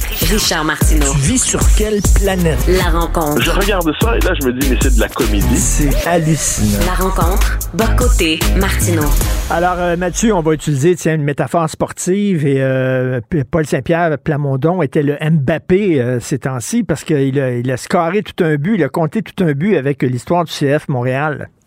Ah, je pense que c'est majeur. C'est-à-dire, euh, ce, ce qui s'est passé dans cette petite séquence-là, ça nous rappelle que le Québec a besoin d'un euh, d'un mouvement nationaliste fort et plus encore d'un parti indépendantiste vigoureux à l'Assemblée nationale pour être capable justement, même s'il n'est pas au pouvoir, d'alerter l'opinion publique quand une question euh, vitale se présente à nous. Dans ce cas-là, pourquoi était-ce vital? Parce que ça nous dit à quel point certaines élites montréalaises aujourd'hui considèrent qu'on peut piétiner, cracher au visage des Québécois francophones sans que ce n'ait aucune conséquence. Et là, qu'est-ce qu'on a vu? Euh, eh ben, euh, PSPP a été capable, faut dire qu'il y a une bonne séquence en ce moment. hein. Depuis l'élection, celui qu'on présentait comme euh, le, boy scout égaré de la vie politique québécoise, eh a été capable de gagner non seulement en crédibilité, mais en force. Puis en ce moment, c'est la force en ascension dans la politique québécoise. Ben, il a utilisé ce capital-là justement pour peser sur l'opinion en alertant tout le monde sur ce qui se passait, au point même où la réaction a été assez vive que même le premier ministre a dû s'y rallier. Et là, ça nous rappelle une autre chose. Qu'on l'a vu avec le débat autour de la loi 96. Si le PQ n'avait pas été à l'Assemblée nationale, et ça, je me le suis fait dire par beaucoup, beaucoup de gens à la CAQ, si le PQ n'avait pas été à l'Assemblée nationale à ce moment-là, eh bien, la CAQ n'aurait pas été aussi loin avec la loi 96. Déjà qu'elle va pas très loin avec la loi 96, hein. mais si le PQ n'avait pas été là, il n'aurait pas été aussi loin, elle n'aurait pas été aussi loin avec cette loi. Donc, en ce moment, euh, on peut voir dans, notre espèce de vie politique euh, que la CAQ ne va bouger que si elle reçoit une pression. Et quelle pression peut-elle recevoir? C'est lorsqu'elle a peur que le PQ récupère l'électorat nationaliste qui s'est euh, qui s'est donné à la CAQ en 2018 puis en 2022, parce qu'elle se dit la CAQ si ces électeurs nationalistes-là retournent vers le PQ, bien ma position est fragilisée. Donc on est obligé d'être sérieux dans notre nationalisme au moins un peu. Et je pense que c'est ce qu'a confirmé cette séquence qui va donc bien au-delà des nouvelles sportives. Ce qu'on a vu, c'est ce que peut jouer le rôle d'un parti qui fait de la pression sur le système politique.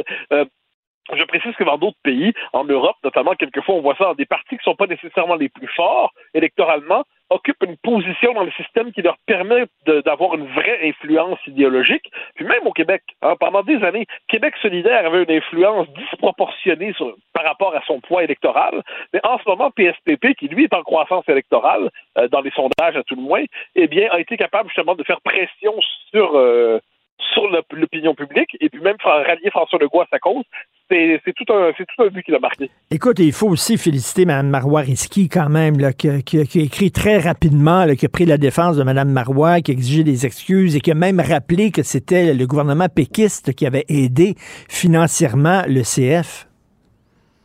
Et puis on pourrait inversement ne pas féliciter Valérie Plante.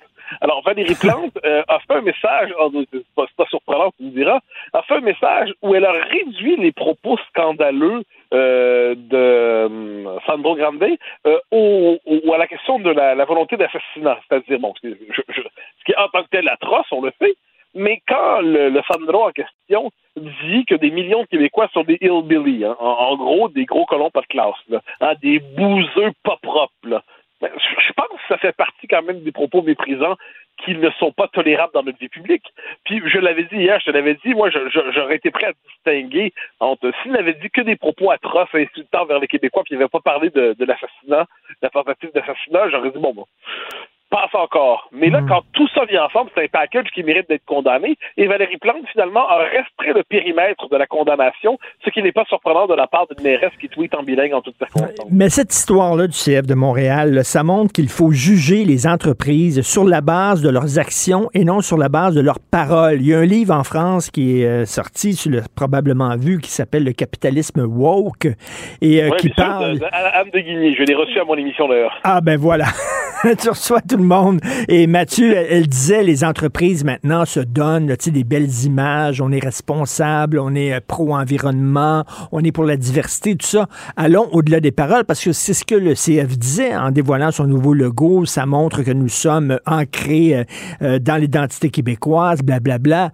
Parle toujours, mon ami, parce que dans tes actions, ça va à l'encontre de ce que tu voudrais donner comme image. Moi, moi, le premier élément, il faut dire, moi, quand j'ai vu le nouveau logo, tout ça, ça m'avait déjà énervé, parce que je trouvais que l'impact, c'était un beau nom. Ça, Je trouvais que ça, ça cadrait bien, plutôt que l'espèce de générique CF Montréal. Ensuite, moi, je me méfie. Ben, Tu le sais, moi, je, je me méfie de tout le discours sur la diversité, entre guillemets, parce que derrière les bonnes intentions, eh ben, il y a souvent de gros oublis. Alors, c'est au nom de la diversité qu'on interdit aux hommes blancs de postuler à certains postes à l'Université Laval. Euh, c'est au nom de la diversité qu'au Canada, aujourd'hui, on considère qu'il faut en finir avec le, le- le français parce que le français, c'est vu comme une langue qui entraverait l'accession des gens issus de la diversité à l'espace public. Ce serait une forme d'avantage euh, structurel à l'endroit des francophones, ce serait une forme de discrimination systémique à l'endroit des populations euh, issues de l'immigration. C'est au nom de la diversité, euh, encore une fois, qu'on pratique euh, des, des- une forme de de déconstruction de l'histoire nationale en disant que lorsqu'elle est centrée sur la majorité historique francophone et son parcours historique, elle serait discriminatoire. Et euh, le, le CF Montréal, même au moment des excuses, hein, les excuses de, de Sandro euh, euh, Grande, lui s'est dit que ah il avait eu des propos très durs à l'endroit de, de- de- quand il était jeune, et puis là c'est euh, du point de vue des valeurs d'inclusion et de diversité, il s'en voulait. Non, non, non, non, non, non, non. Encore une fois, il avait utilisé ces mots-là pour se cacher. oui. Est-ce qu'il s'en veut d'avoir appelé à l'assassinat de la première ministre? Est-ce qu'il s'en veut aussi d'avoir traité de bouseux, pas propres et dégueulasses les souverainistes québécois et les francophones? À donc là, le- ce vocabulaire-là de diversité et inclusion, puis je précise que c'est au nom de ce vocabulaire-là, l'approche EDI, diver- diversité et inclusion, qu'on pratique désormais une forme de, de racialisme généralisé dans l'entreprise. Alors moi, ces mots-là, à je trouve que ce sont des mots qui font... euh, qui, qui détournent de la réalité. Donc, voyons la, la, la réalité des choses derrière les grands discours des uns et des autres. Et je sais pas si t'es comme moi, Mathieu, mais de- chaque fois qu'une entreprise ou un individu sent le besoin de nous rappeler à quel point il est vertueux, chaque fois je me dis, Hum, cette personne a peut-être des choses à cacher. Ah, mais j'en suis absolument convaincu. Euh, moi, moi, c'est- alors, que les entreprises, ça, c'est tout le discours sur la responsabilité sociale de l'entreprise. OK, je comprends l'idée. C'est, c'est des bonnes œuvres des dames patronesses. Mais lorsque l'entreprise se prend pour une espèce de firme morale, euh, quand, euh, par exemple, il y a une banque pas loin de chez moi où c'est marqué euh, à l'entrée, diversité et inclusion. J'ai envie de leur dire un instant, là, de payer vos employés correctement, faites tout ça très bien, et puis évitez-moi le sermon. Mais le fait est que ce sermon, cette, idéologie diversitaire est tellement puissante aujourd'hui que vous êtes obligé de répéter ces slogans si vous voulez participer aux élites, si vous voulez vous inscrire dans les élites. Et le capitalisme, de ce point de vue aujourd'hui, est une force révolutionnaire. Euh, on, me dira qu'il l'a toujours été. hein. Marx disait que le capitalisme était révolutionnaire parce qu'il contribuait à liquider la féodalité, qu'il liquidait le monde antérieur. Eh ben, je dirais que le capitalisme demeure aujourd'hui révolutionnaire dans la mesure où il cherche à liquider les nations, les frontières, les identités au nom de la révolution diversitaire. Donc moi qui ne suis pas un socialiste de naissance, non plus que de vocation, non plus que de conversion, j'ai quand même envie de dire au capitalisme, calmez-vous, contentez-vous de faire votre travail et cessez de vous prendre pour une entreprise de bonnes œuvres. Vous faites plus de mal que de bien quand vous décidez de prendre ce rôle Exactement. Et parlant de faux vertueux, euh, à Montréal, il y a un conférencier britannique qui était invité à l'Université Mhm. McGill. Et là, il y a des étudiants, des militants woke qui ont tenté d'annuler euh, sa conférence prétexte, réussi. sous prétexte qu'il était transphobe. Qui ont réussi, sous prétexte qu'il était transphobe. Or, l'ironie de la chose, c'est que euh, notre ami, euh, à toi et à moi, on a une amie commune, euh, Annie Eve Collin, qui était à Mhm. l'émission de Sophie hier. Elle est lesbienne, puis elle voulait, avec sa copine, assister à la conférence, et elle s'est fait euh, violemment agresser par des militants qui se disent pro-diversité. Ouais, ben ça, ça ben, le, le- le cœur de la conférence du bonhomme, c'était qu'il y a une tension quelquefois entre les revendications fa- euh, des, femmes, des féministes, des lesbiennes même, et d'autre côté les revendications de trans. Euh, ça, c'est une, analyse. On peut être d'accord ou non. Euh, je pense qu'il y a beaucoup de vrai là-dedans. Donc là, il veut faire cette analyse-là, mais on ne tolère pas la présence dans l'espace public d'une analyse qui va contre la mouvance, on pourrait dire, transradicale. Et ça, on le voit. Enfin, on parle pas ici de, de gens qui, qui sont, sont en questionnement sur leur identité sexuelle, ça, il n'y a pas de souci. Mais il y a une partie de cette mouvance-là, donc qui va, qui pousse la théorie du genre très très loin, la, une mouvance très radicale, qui est aujourd'hui assez violente. En, France, on l'a vu, elle parvient régulièrement à faire annuler des conférences. Et là, on le voit chez nous aussi. Donc, plutôt que de se dire, ben, regarde, on n'est pas d'accord avec le, le conférencier, on, ira- on ira à la période de questions, puis on posera quelques questions s'il le faut pour marquer notre désaccord. Eh bien non, on cherche à faire annuler la conférence. Bon, mais ça, ça, pour moi, c'est quand mais- même mais- le- mais- l'intolérance qui vient. Et l'i- et l'ironie, c'est que, écoute, euh, euh, je reviens là-dessus, Annie-Ève Collin, euh, qui, qui est lesbienne, s'en va avec sa copine euh, écouter la conférence et se fait attaquer par des militants qui disent défendre les, les droits des minorités sexuelles. Ben, Christy, ils ont attaqué un couple de lesbiennes. Oui, puis on, qu'on voit, c'est que dans leur esprit, c'est la même chose. Agnès Collin est très engagée dans le combat contre la théorie du genre. Et pour elle, eh bien, elle, et ça c'est important. Or, aujourd'hui, tous le- les partisans de cette théorie-là considèrent que si on refuse de se rallier à leur thèse, eh bien, on pratique la discrimination à grande échelle contre les trans, les non-binaires et ainsi de suite. Et Agnès Collin, elle, d'un instant, le sexe n'est pas qu'une construction sociale. Elle écrit beaucoup sur ça sur sa page Facebook et ainsi de suite. C'est une figure connue de ce combat-là. Eh bien là, c'est, on, on- on pourrait dire que ce féminisme classique n'est plus toléré et même jugé réactionnaire. Parce qu'affirmer que les sexes existent, que l'homme et la femme existent ne sont pas que des constructions sociales artificielles, c'est aujourd'hui considéré comme un discours réactionnaire. Donc ça lui tombe dessus. Par ailleurs, euh, elle était courageuse de se rendre là parce qu'elle devait s'attendre à ce qu'on la, la- la- on traite ainsi les invités. Ça nous en dit beaucoup en fait. C'est qu'il faille du courage aujourd'hui pour se rendre à une conférence parce qu'on sait qu'on va être accueilli soit par des antifafous, des radicaux d'une tendance ou de l'autre. Ça nous en dit beaucoup sur l'intolérance idéologique qui gruge aujourd'hui le monde occidental. Écoute, en terminant, je vais te faire rire. Dans le Devoir aujourd'hui, il y a un texte sur une, sur une étude qui est portée qui est portée sur les avertissements. Tu sais, les avertissements avant les films, avant les séries. Ouais, ouais, ouais, Attention, il y a des scènes qui risquent de vous traumatiser. Alors, il y a une étude là-dessus. Est-ce que ces avertissements-là sont efficaces? Et on, on a découvert que les avertissements euh, traumatisent les gens. Donc, il va falloir, Mathieu, mettre des avertissements avant les avertissements en disant attention, Oh, Dieu. vous allez lire un avertissement qui risque de vous traumatiser. c'est parfait, c'est parfait, c'est parfait. On est dans une... Les couches de folie s'accumulent, ça devient un millefeuille de délire. C'est formidable. Mille feuilles de délai. C'est très bon. On se quitte là-dessus. Merci Mathieu. Bonne journée. Bye bye. Martino. Même avec un masque, c'est impossible de le filtrer. Vous écoutez Martino. Cube Radio. Alors, nous parlons avec Elsie Lefebvre, que vous connaissez bien, analyste politique, chroniqueuse du Journal de Montréal. Salut Elsie. Bonjour Richard. Écoute, tu l'écris noir sur blanc? Ce qui s'est passé au Métropolis le 4 septembre 2012, c'était un attentat terroriste. Je suis content que tu le dises parce qu'il faut le rappeler. Et là, c'est-à-dire que tu M. Gervais, le président du CF, qui dit j'ai commis une erreur. Écoute, euh, non, une erreur, c'est pas ça. Là. C'est embaucher quelqu'un que féliciter l'auteur d'un attentat terroriste. C'est plus qu'une erreur, là. Ben c'est exactement ça. Puis euh, hier, j'ai trouvé hier et avant-hier, euh, Paul Saint-Pierre Plamondon a été un des meilleurs à exprimer euh, finalement les, les, les, les mots, en tout cas les, gestes posés par euh, Monsieur Grandet, à savoir que dans le fond, il a fait un appel à la haine, il a fait un appel, euh, il a demandé ultimement à ce que on, une personne se, se rattrape ou une autre personne prenne le relais pour finalement assassiner Pauline Marois. Puis c'est comme si on n'avait pas fait le lien entre le fait que Richard Henry Bain, ben en fait, c'était un terroriste. Et on n'a pas dit les mots. Euh, puis on a célébré à l'automne dernier là, le dixième anniversaire de, de, de l'attentat.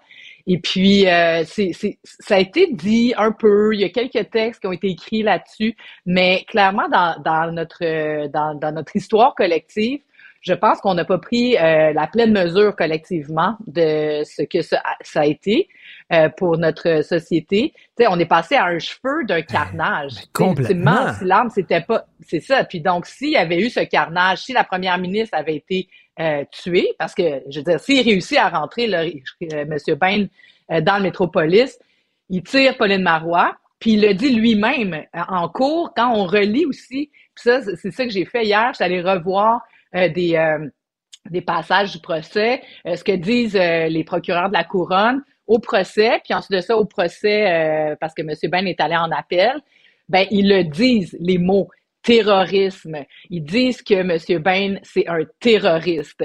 Et euh, donc, euh, ce qu'il voulait faire, c'est euh, c'est ben, une tuerie de masse. Et quand M. Bain, là, je dis monsieur, je sais pas si je devrais même pas l'appeler comme ça, mais bref, quand, euh, quand il fait, juste un peu avant son procès, il y a une psychiatre qui euh, a un, donc euh, comme un moment avec lui, puis il dit clairement, il était là pour tuer Pauline Marois, il était là pour tuer des députés et le maximum de séparatistes possible.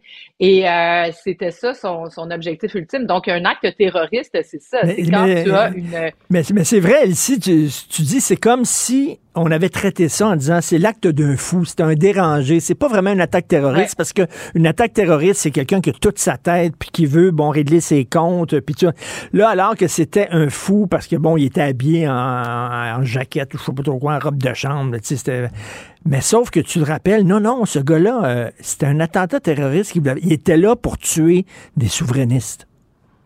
Exactement. Puis donc, euh, aller à l'encontre d'un projet politique. Donc, euh, c'est ça qui, détermine aussi ce qui est euh, un acte terroriste. Donc, bon, ça peut être un acte terroriste par rapport à une foi religieuse, mais par rapport à des convictions politiques. Et donc, il le dit clairement aussi, quand, quand il sort, il est comme les Anglais se réveillent, etc. Donc, non. Puis, ultimement, je veux dire, je, je sais pas, ça passerait pas en cours, mais tu sais, je veux dire, pour, commettre des actes comme ceux-là, faut que tu sois fêlé ou un peu hmm. fou, tu sais, je veux dire, je pense pas qu'une hmm. personne 100% saine d'esprit fait quelque chose comme ça. Mais euh, derrière, ce qu'il a fait, c'était une conviction profonde. Puis tu sais, imagine-toi, si il réussit, donc parce que il faut se rappeler qu'il y a quand même une personne qui est décédée, M. Blanchette, et puis euh, une personne qui a été euh, grièvement blessée, Dave Courage. Mais je veux dire, ça aurait pu être un moment, euh, je veux dire, ça va être le, plus grave moment de l'histoire euh, de l'histoire québécoise. S'il réussit son coup, euh, tu sais, mais, ben, ben, penses-tu, penses que le CF aurait embauché un gars qui aurait dit, qui aurait écrit, hey, Alexandre Bissonnette aurait dû en tuer davantage à la mosquée de Québec. Voyons non, jamais ça leur passé par la tête. Ben exactement. C'est grave les propos qu'il a tenus. puis tu sais, ultimement, moi, je crois à la rédemption aussi, à la seconde chance. Euh, bon, je pense que les gens peuvent, mais tu sais, il n'y a jamais eu d'excuses profondes. Il n'y a jamais eu de, de, de c'est ça, de témoignages pour dire, écoutez, il y, a, une période de ma vie, j'étais, bon, je sais pas, puis, tu sais, donc, non. Et on lui offrait une position d'entraîneur. Moi, c'est aussi ça. C'est qu'un entraîneur, là, moi, mes, mes, enfants, ils font du sport. Là, mon garçon joue au hockey depuis qu'il y a deux ans. Euh, tu sais, l'entraîneur, c'est, c'est une forme d'autorité, mais c'est aussi hmm. quelqu'un euh, qui incarne je veux dire, des valeurs, ben euh, qui incarne un, modèle. une direction, un modèle, c'est ça. Puis l'autre aspect, tu sais, je veux dire, le, le, gars avait été déjà mis à la porte par l'impact de Montréal parce qu'il avait pris à la gorge un de ses coéquipiers. Tu sais, je veux dire, voyons, tu sais, je veux dire, clairement, il y a un enjeu. Puis son histoire de piratage de compte, clairement, ben, euh, ça ne pas la route. Ça ne pas la route non plus avec l'histoire que le CF a raconté hier. Mais tu sais, c'est ce qu'on ce qu'on se disait, Elsie, de, de Hockey Canada, c'est-à-dire ils sont déconnectés. Là. Depuis des années, on tente de lutter comme société, collectivement, on tente de lutter contre une culture toxique dans le sport. Et là, tu ces gens-là qui se donnent une belle image avec leur nouveau logo en disant on est pour la diversité, etc. On est ancré dans la, société québécoise et qui embauche un gars qui, a tenu des discours haineux. voyons, voyons. Non, c'est ça, c'est inacceptable. Puis on, s'explique pas comment ils ont pu, tu sais, parce que je veux dire, le, gars, il a pris la responsabilité pour le groupe, mais tu sais, je veux dire, t'as plusieurs autour de la table. Ben oui, c'est une bonne idée. Ben oui, donc ça va être correct, ça va faire une petite tempête. Puis, le pire, c'est que quand tu regardes sur les médias sociaux, ça fait 4-5 jours que la rumeur était sortie. Puis déjà, euh, sous euh, sous les, tweets de- des personnes qui en avaient parlé, les gens sortaient pour dire ça n'a aucun sens, euh, cette personne-là n'est pas ne peut pas faire ça, c'est les propos qu'il a tenus, etc. Donc, qu'ils aient été de l'avant, moi, je trouve ça vraiment déplorable. Mais ultimement, je veux dire, on parle du CF Montréal, mais moi, je pense que l'Assemblée nationale du Québec doit, euh, doit adopter une motion euh, pour reconnaître ce que ça a été, parce que Mm, Pauline mm, Marois, mm. elle était juge des partis. Tu sais, je veux dire, c'était une victime. Euh, donc chacun on réagit comme un, comme on peut. Tu sais, puis hier, euh, j'étais j'étais touchée quand bon, elle a pas témoigné, elle a pas parlé, mais bon, elle a laissé filtrer que des gens ont rapporté là qu'elle était peut-être encore plus perturbée qu'au moment où ça s'est produit, parce qu'au moment où ça se déroule, moi je me rappelle, j'avais mon manteau sur le dos, je m'en allais au Métropolis voir euh, tu sais l'état de, ben, de de la fête et tout ça. Donc elle est dans un état d'adrénaline immense. Euh, Il y a un mec qui rentre. Là, elle, elle se doit de protéger les troupes parce que l'objectif ultime de, de Richard Bain, c'était après de mettre le feu au Métropolis. Donc, lui il est arrivé au Métropolis, là, pas juste avec son, son, son, son- voyons, son fusil là, qui s'est enrayé. Là, il y avait des explosifs, il y avait un paquet d'affaires. Hmm. Donc, lui, il voulait vraiment faire son carnage. Donc, elle, elle, elle prend la situation en main. Elle devient première ministre. Elle est dans un gouvernement minoritaire. Elle sait qu'elle dirige des troupes souverainistes, indépendantistes. Donc, elle a une responsabilité morale euh, encore plus forte, je pense, que d'autres gouvernements, parce qu'ultimement, elle veut faire l'indépendance du Québec. Donc, elle décide de minimiser l'événement pour pas que puis elle en a reparlé pendant, euh, tu sais, à l'automne. Elle, elle a dit, je regrette peut-être de l'avoir fait. Donc, elle, comme première figure euh, d'autorité au Québec, elle le minimise et il y a personne qui prend le relais à sa place pour dire non, non, tu sais, c'est grave. Donc, tout le monde est un peu en état de choc, puis on tourne la page, puis on n'en parle plus. Hmm. Puis ça passe comme si c'est ça. C'est un gars qui a comme finalement, euh, tu sais, comme si c'était un fêlé qui avait tué quelqu'un sur le bord de la rue, comme on entend Ouais. tous les jours dans le journal. Tu sais, c'est un peu ça. Oui. Puis, alors que c'est pas ça. Et donc, l'Assemblée nationale, là, dix ans plus tard, je pense que doit comme mettre sur la table ce que ça a été, puis pour envoyer Tout le message fait. aussi à la société. Comme ça, on banalisera plus jamais cet épisode-là. ou Tout à fait. Je suis complètement d'accord avec ce que tu dis. C'est une excellente idée. Écoute, je te pose une question à 100 000 concernant Sophie Brochu. Euh, bon, euh, on dirait qu'elle s'est dit, je gagnerai pas contre Fitzgibbon. Il n'y a rien à faire. Je ne gagnerai pas. Fait que je vais sacrer mon camp. Euh, toi, en tant que féministe, est-ce que tu trouves que le gouvernement Legault est plus sévère, serre la vis davantage, plus intransigeant envers les femmes qu'envers les gars? Ben oui, c'est sûr qu'au sein de la CAC, il y a un boys club, puis on l'a vu dans le mandat précédent, là, le nombre de ministres femmes qui ont quitté pour différentes raisons versus euh, les hommes ou versus euh, des, des, des, des, des- enjeux là, qui, ont, qui ont été soulevés. Donc euh, oui, clairement, je ne sais pas si c'est un biais conscient et inconscient, euh, une manière d'approcher les enjeux, les dossiers, mais clairement, euh, bon, Sophie Brochu décide de quitter. Moi, je suis partagée sur euh, le cas de Madame Brochu. Je trouve que c'est une immense perte. Euh, je pense que c'est une gestionnaire de haut niveau qui a été, euh, je veux dire, acclamée. Elle a, reçu un prix récemment comme meilleure gestionnaire au niveau du Canada. Tu sais, bref, là, Hydro-Québec, au-delà de la vision sur le développement énergétique du Québec, c'est une entreprise majeure au Québec qui a, qui a besoin des meilleurs gouvernants. Donc ça, c'est vraiment une perte majeure. Mais par contre, le Québec s'est doté de deux institutions majeures pour s'enrichir. Hydro-Québec et la Caisse de dépôt et placement du Québec. Donc, ces deux institutions-là sont là pour enrichir les Québécois. Puis, c'est à l'Assemblée nationale et au gouvernement du Québec de donner les grandes orientations sur comment on va s'enrichir. Évidemment que ces, ces personnes-là qui les dirigent sont là pour conseiller le gouvernement, pour dire, écoutez, euh, bon, voici les impacts si on fait ça, ça, mais Mm. ultimement, c'est le gouvernement. Donc, on a beau pas aimer le style Fitzgibbon ou, tu sais, euh, se dire, bon, euh, est-ce que... il a emmène trop large, etc. Mais, mais c'est- parce que j'ai lu ça aussi sur les médias sociaux, il y a des gens qui disent Hey, c'était pas elle le boss. C'est pas Ben, elle ça. le boss. puis elle se prenait pour le boss. C'est un peu ce que tu penses?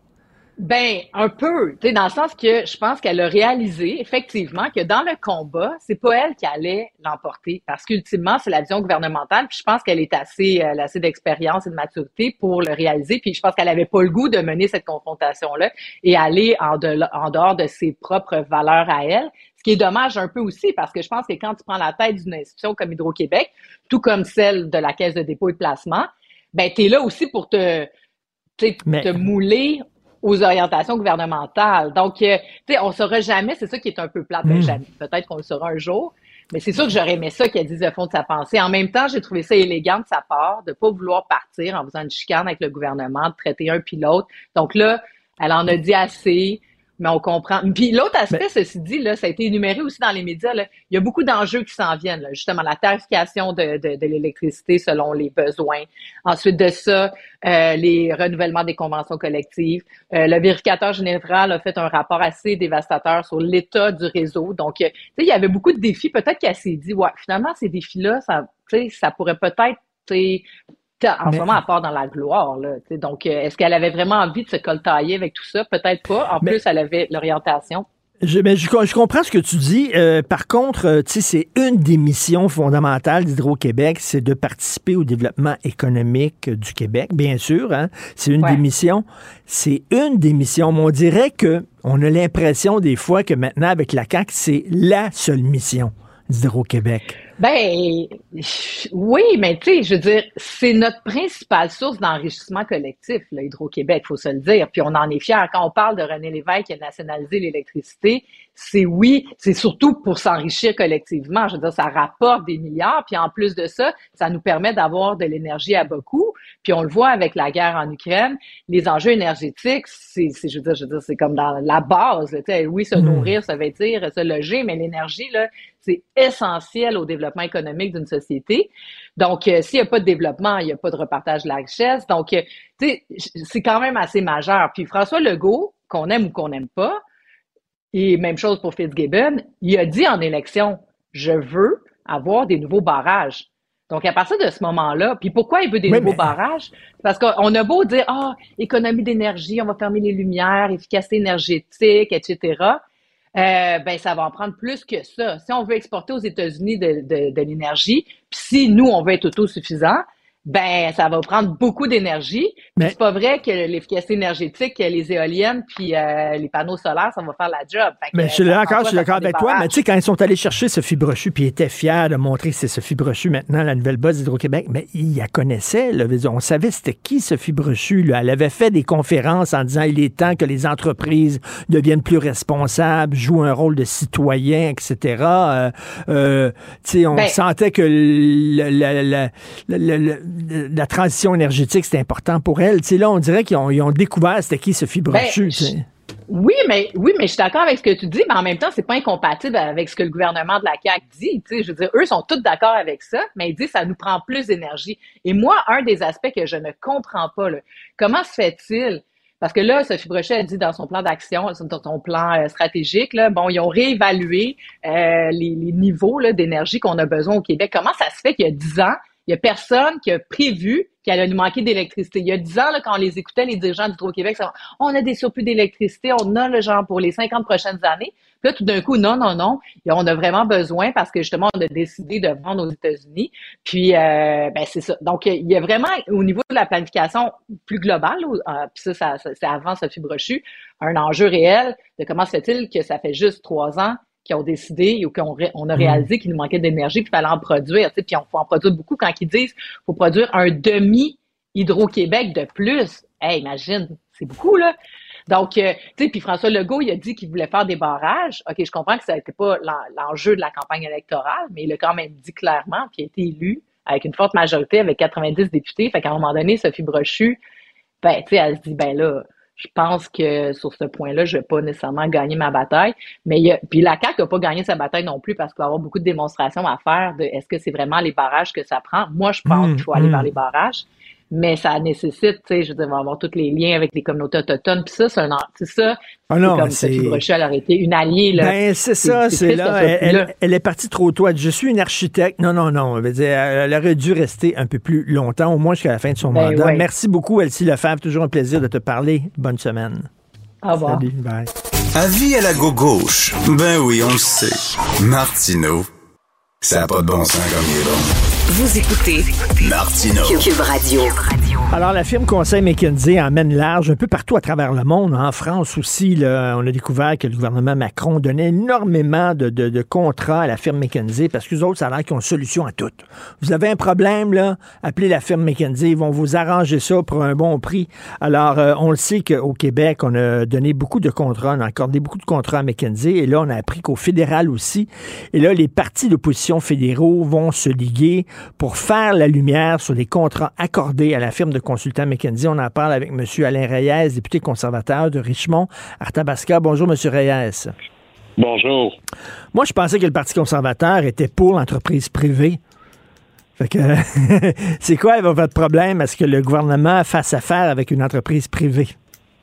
Ben, un, un peu, pour qu'on soit clair, euh, je suis pas nécessairement avec les conservateurs, mais je pense que cette bataille-là qu'ils mènent avec euh, le Bloc québécois puis le NPD est tout à fait légitime. On parle de millions que le gouvernement de Justin Trudeau a donné à cette entreprise euh, de l'obéisme, on va dire les vraies choses, là, qui sont là pour donner des conseils. Puis je dirais pas que c'est le fait que le gouvernement ait demandé de l'aide à une compagnie avec des experts pour les aider en sortant de la boîte du gouvernement, c'est plutôt l'ampleur de cette aide-là. on parle de, on, reprochait au gouvernement de Stephen Harper d'avoir investi dans ces compagnies-là dans le temps, mais on parle de 30 fois plus en deux ans de moins que les libéraux ont donné, puis ça dans une très courte période de temps. Et Dieu sait que c'est pas le gouvernement libéral de Justin Trudeau qui a le moins engagé dans la fonction publique. Fait que je me pose des questions. On engage plein de monde dans la fonction publique, puis on dit qu'il faut, faut écouter nos experts en même temps, on donne des millions à des firmes privées qui ont accès à toute cette information-là. Puis, à moins que je me trompe, là, si on regarde particulièrement dans les deux ministères qui ont demandé le plus d'aide à cette compagnie-là, euh, l'armée, euh, la sécurité publique et l'immigration, ça n'a pas l'air de s'améliorer. Fait que on va arrêter de payer pour quelque chose qui n'améliore pas nos services. À un moment donné, il faut arrêter d'être imbécile, puis il faut avancer. Ben c'est ça. Comment ça se fait qu'on a une fonction publique si grosse que ça, énorme, hein? puis au Québec, on n'arrête pas d'ajouter des fonctionnaires, puis j'imagine que c'est la même chose au fédéral. Puis on dit, euh, ben là, quand c'est le temps de régler des problèmes, on fera pas confiance à notre euh, fonction publique parce qu'ils sont pas assez efficaces, on va aller dans le privé. C'est un peu ridicule. Ben, euh, au fédéral, moi je vais parler pour le fédéral, là, je suis pas assez au courant de qu'est-ce qui a été fait au gouvernement du Québec, mais euh, faut juste penser au passeport. Là. Y a quelque chose de plus basique comme service que notre gouvernement fédéral, je le dis avec un sourire là, en coin, là, devrait être en mesure de faire. Ils ont eu de la difficulté à gérer cette transition-là post-pandémique, euh, des demandes de passeport que nos citoyens avait le droit de demander en toute légitimité. Puis là, on s'en va demander de l'aide, de l'expertise. On a des fonctionnaires, puis on pourrait se poser plein de questions. Pendant les deux ans de la pandémie, là, la majorité des fonctionnaires au fédéral étaient à la maison et répondaient dans quelques ministères à des urgences là, dans les programmes particuliers. Mais tous les autres programmes que le fédéral gère avec sa fonction publique, à ce que je sache, il n'y a pas grand monde qui ont fait des demandes pendant les deux dernières années. Puis croyez-moi, la Bible de la grosseur du document de l'ensemble des programmes au fédéral euh, est, astronomique. À chaque élection, on rajoute des nouveaux programmes avec des nouvelles fonctions, puis avec des nouveaux budgets. On on se pose jamais la question s'il y a de quoi qui est toujours up-to-date d'actualité, puis on devrait-tu des fois faire du ménage là-dedans, puis en enlever là, du red tape, de la bureaucratie, dans toutes ces choses-là qui sont rendues désuètes en ce moment? Mais je pense qu'à cette question-là, on est tous d'accord que oui, il faudrait faire du ménage. Puis euh, concernant les contrats accordés à McKenzie, j'imagine que c'est une question de transparence aussi. Est-ce que ce qu'on veut savoir, c'est que vous avez accordé des contrats, est-ce que ça a été efficace? Est-ce qu'effectivement, ils ont solutionné le problème? Est-ce que ça vaut la peine? Si oui, ben est-ce que vous avez. Tu sais, on ne sait pas ça se fait de façon cachée, opaque. Tout à Puis Yves-François Blanchet a posé une bonne, euh, a mis une, balise de base. Il a dit on veut tous les documents, là, comme c'était demandé par le consortium de tous les partis d'opposition, mais on les veut pas cavardier. On veut pas que ça soit parce que souvent on reçoit des tonnes de documents de la fonction publique, mais 90% est barré et on n'a pas accès à l'information. Donc, honnêtement, là, je pense que c'est légitime. c'est une première étape, là, cette commission parlementaire là, qui va qui va s'attaquer à ces documents-là pour voir qu'est-ce qui est fait. Parce que moi, sincèrement, on dit les vraies choses. Là. Avez-vous trouvé que la fonction publique dans les deux, trois dernières années, s'est amélioré. Hmm, non, c'est un gouvernement défaillant. C'est un gouvernement défaillant. Et, d'ailleurs, M. Reyes, euh, ça doit être de la musique à vos oreilles, le livre que Bill euh, euh, Morneau va sortir le 17 janvier, où il dit que la machine autour de Justin Trudeau, elle, sa mission première, c'est de protéger l'image de Justin Trudeau, de le montrer comme étant quelqu'un de populaire, etc. C'est pas de est-ce qu'on prend les bonnes décisions pour le bien-être des Canadiens? Non, c'est est-ce que est-ce que l'image de Justin Trudeau va être bonne. C'est ça qu'il dit. Là. Je le dis, ça surprend pas personne. On savait tous ça. Non, ça ne surprend pas personne. Puis ce qui est difficile avec Bill Morneau dans ce cas-ci, c'est qu'il a joué dans le film en ben plus. Puis il a aidé à cette image-là. Fait que c'est ça qui fait que plusieurs sont très sceptiques sur l'impact que ça leur a. Est-ce que ça va vraiment égratiner euh, Justin Trudeau à un tel point, l'usure du pouvoir, et ainsi de suite. Mais je pense que il n'y a personne de sensé sur cette, au pays, là, au Québec, qui pense que Justin Trudeau n'est pas un premier ministre d'image. Là, faut, faut voir comment il a été monté de toutes pièces depuis le tout début. Puis là, bon, ben, c'est au parti d'opposition à offrir une alternative, ce qu'ils n'ont pas réussi à faire euh, depuis le tout début, parce que dire, le constat là est, indéniable. C'est un premier ministre qu'on soit en situation d'austérité, euh, de, de difficulté économique ou de prospérité économique, on, on crée des déficits on dépense sans compter, on répète toujours les mêmes phrases, on le fait pour les Canadiens, Canadiennes, on va toujours travailler pour les Canadiens, Canadiennes, mais en réalité, c'est dysfonctionnel au niveau de l'immigration, au niveau de la sécurité publique, au niveau euh, des passeports, euh, au niveau de l'agence du revenu. On va dire, dans tous les ministères ou presque, la fonction publique est dysfonctionnelle. On va engager à coups de millions des experts ça s'améliore pas. Ben c'est ça. Je lisais dans le National Post ce matin, il disait le problème, c'est pas tant qu'on accorde des contrats à McKenzie. Le problème, c'est qu'on a une grosse fonction publique qui est inefficace, qui est pas efficace. Et voilà. Vous savez, moi, j'ai souvent dit, depuis que je suis en politique, avant d'être député fédéral, j'étais maire, puis j'ai toujours cru ce que le privé est capable de faire, que le public se tienne le plus loin possible de ça le plus loin mm, possible de ça. Mm, mm. Fait qu'à votre, à votre question au préalable, de oui, mais on ne devrait pas encourager le privé. oui, mais pas avec, comme vous le soulignez, avec une fonction publique de cette hauteur-là. Ben, c'est ça. un choix, là on veut nationaliser ou on veut faire affaire avec le privé ou on trouve un partenariat équitable entre les deux. La question qu'on se pose, c'est si on avait, parce que ça coûte cher avoir une fonction publique comme ça, c'est des pensions jusqu'à leur mort, puis une protection d'emploi, puis tout ça, est-ce qu'on sauverait de l'argent? Est-ce qu'on économiserait de l'argent si on avait une fonction publique un peu moins grosse, puis que ben on donnerait de temps en temps, de façon ponctuelle, des contrats des, à des firmes conseils sur certains sujets qui pourraient nous aider? Est-ce que serait pas une bonne façon de fonctionner, un genre de mix entre les deux. Tout à fait. Je pense qu'on se protégerait. C'est, le principe de dire on met pas tous ses œufs dans le même panier. Il y a des services de base dans le cas, je pense, que d'avoir une fonction publique euh, efficace, c'est intéressant. Ça nous protège aussi d'éléments de, corruption potentiels ou en tout cas de, de manigance entre le politique et le, et le public et euh, le politique et l'entreprise privée, je devrais plutôt dire. Mais dans ce cas-ci, le problème, c'est que c'est les deux. Dire, le gouvernement mmh, arrête mmh. pas, Justin Trudeau, de répéter tout le long de la pandémie, il répétait toujours faut écouter nos experts, faut écouter nos fonctionnaires. Ils sont bons. Oui, mais s'ils sont si bons que ça, ils t'arrêtent pas de les encenser. Pourquoi tu vas demander des à coups de millions ben des avis à d'autres experts? Avec une fonction publique qui est aussi efficace. Tu te contredis toi-même dans, tes revendications, dans tes façons de défendre euh, la fonction publique.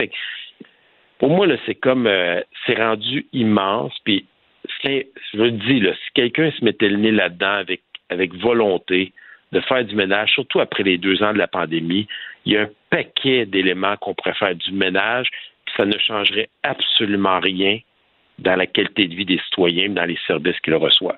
Je pense que Absolument rien. Je pense qu'il y a beaucoup de contribuables qui seraient d'accord avec vous. Merci beaucoup, M. Alain Reyes, député conservateur. Merci. Bonne journée. Ça fait plaisir. Bonne journée.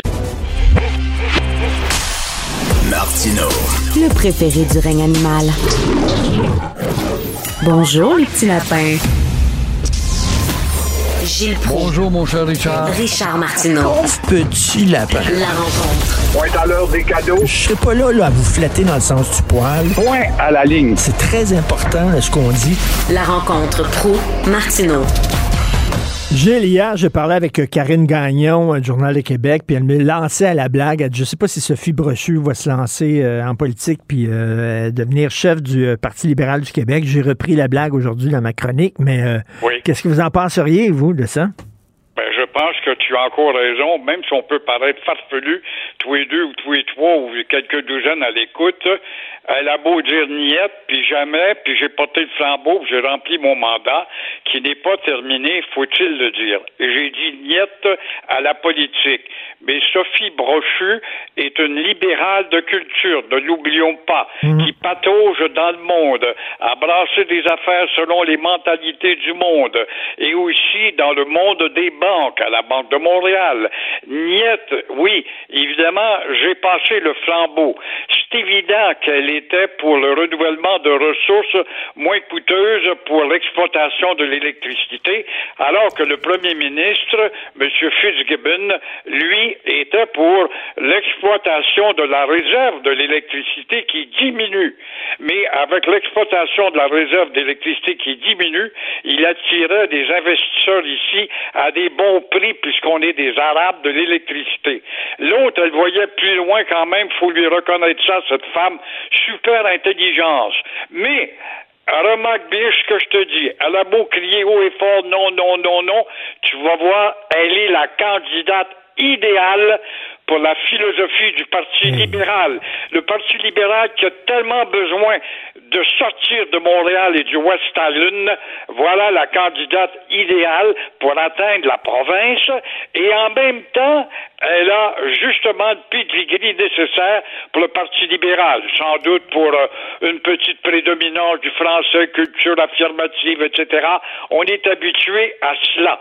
Mais elle disparaît donc pendant un an, deux ans, trois ans. Il y a encore quatre ans avant qu'on arrive à l'échéance. Admettons qu'à la troisième année, là, elle va surgir derrière les rideaux et tout d'un coup, elle va être une femme qui, après tout, après trois ans dans l'obscurité, j'ai vu comment ça va mal avec Legault et les gens d'affaires qui mènent le parti de la CAQ.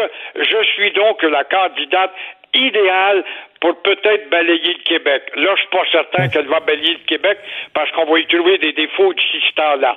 Mais en attendant, elle prendra la tête d'un parti libéral purifié. Euh, Gilles, ils peuvent pas trouver une meilleure chef qu'elle. Actuellement, c'est une star. Sophie Brochu, tout le monde la connaît, c'est une star, c'est une femme. Euh, ils veulent se, ils veulent se positionner comme étant le, le, le parti de, l'économie, le parti des affaires, en même temps avec une sensibilité à l'écologie, l'environnement. Elle incarne tout ça, là, Sophie Brochu. Très bien, belle personnalité, oui. s'exprime très bien, parfaite bilingue. C'est une femme. Après tout, on a créé une première avec Pauline Marois qu'on voulait assassiner. Ça a été la première femme dans l'histoire politique du Canada. Pourquoi pas le Parti libéral qui a toujours été historiquement parlant à l'avant-garde des idées nouvelles, sauf depuis 15 ans, c'est un parti d'attardé. Et euh, pourquoi pas le Parti libéral ne deviendrait pas justement euh, le parti avec une candidate Alors, euh, vous connaissez Arsène Lupin. Il y avait la fameuse chanson d'Arsène Lupin qui disait lorsqu'il vous détrousse, il vous amène des fleurs, il vous apporte des fleurs. C'est un peu le, le cas de Serge Rivard, le faux millionnaire, là. Quel numéro, c'est incroyable, pour te prouver que la justice est stupide. Le journal nous a fait faire connaître hier la connaissance avec euh, euh, ce beau parleur, euh, fraudeur qui se disait multimillionnaire. Il est peut-être. Serge Rivard, il a berné quand même sept pauvres femmes et de leur arracher de l'argent en se servant de son site de séduction Badou, Badou, Badou. Et grâce à un nouveau cancer qui s'est improvisé, mais là, il les a affaiblis dans la tendresse pour leur arracher de l'argent en attendant que je te donne ma fortune. Ça s'appelle la belle manipulation pour les naïves qui sont en lacune affective. Quand un nombre de femmes en lacune affective, tu peux tellement bien manipuler. Alors, ce qu'il faut comprendre là-dedans, c'est scandaleux. Tu sais bien sûr que c'est scandaleux. Mais une fois de plus, c'est de voir comment notre justice, mon cher Richard, est élastique au Québec. Serge, qui a changé de nom souvent, en soit dit en passant, a été pincé en 2015. Oh, là, il s'en va en prison après tout. Il a manipulé du monde. Voilà que la justice élastique est une farce. On le revoit en liberté en 2016. Oh, tout un purgatoire, n'est-ce pas? Puis, on l'incarcère à nouveau en 2019. Ah ben là, c'est sérieux, là. Il pince trois ans de prison. Ah ben là, trois ans de prison, ça doit être sérieux quand même. Il va au moins faire deux ans, deux ans et demi. Mais non, en 2020, le revoilà encore une fois en liberté et retourne en tôle. Puis, en 2022, enfin, c'est en 2023, cette fois, il est libre, mais il est devant le palais de justice que le beau Serge Beauparleur va connaître sa justice. Et c'est en même temps, c'est là qu'on va savoir si la justice du Québec est bel et bien, on a bel et bien raison de dire qu'elle est élastique. Il y a des gens qui sont naïfs, hein. Tu sais, je sais pas, une madame d'un certain âge qui s'en va à Cuba, puis un jeune Cubain qui couche avec, puis là, il fait le grand numéro, puis je veux te marier, puis elle, elle fait venir ici, il se marie, puis le lendemain de son mariage, il sac le camp. La même chose avec des, des aussi, là, qui s'entichent de, de jeunes Thaïlandaises qui leur font grand numéro. Il y a des gens qui sont en, en manque d'amour, puis là, ça, c'est des poissons parfaits pour ces fraudeurs-là des gars et des filles qui, dans les bars du Québec, ne pointent pas. Alors, on va faire un voyage euh, tout inclus quelque part en République, à Cuba ou ailleurs, au Mexique, mais Cuba, ça a été une manne parce que les Cubains sont tellement tannés d'être euh, pris dans un encadrement. Alors, avec la séduction, que la fille ait l'air fou ou pas, qu'elle soit grosse ou pas, ou qu'elle soit mal faite ou pas, euh, quand même, il me dit que j'étais belle, et puis il m'adore, puis je vais l'aider, puis je le supporte, puis ça rentre ici, puis une fois rentré ici, là, voilà voilà que la cubaine ou le jeune cubain lui fait le signe du rhinocéros et part au sein de l'association des hispanos à Montréal. Là, je suis avec mon monde, ma langue, mes danses, mon fun et mes, mes trucs pour tricher et ainsi de suite. La pauvre fille est prise avec, prise avec des dettes. En terminant, une famille française totalement intégrée qui parle notre langue et tout ça, et les autres, on va peut-être les expulser voilà encore une fois une famille modèle, mais qui a le défaut d'être français, française. Ah ben ça, là, les ronds de cuir à Ottawa, les champions de la paperasse vont te dire que la paperasse, c'est la paperasse. Le règlement de la paperasse doit rester. Et euh, qu'il y ait des paperasses ou pas. Que tu aies un job ou pas, que tu parles français ou pas, que vous soyez de bons citoyens, que vos filles vont à l'école, ils sont corrects, la paperasse demeure la paperasse, malgré les conseils que Trudeau a payés pour euh, cette maudite agent de McKenzie qui donne des conseils en matière d'immigration.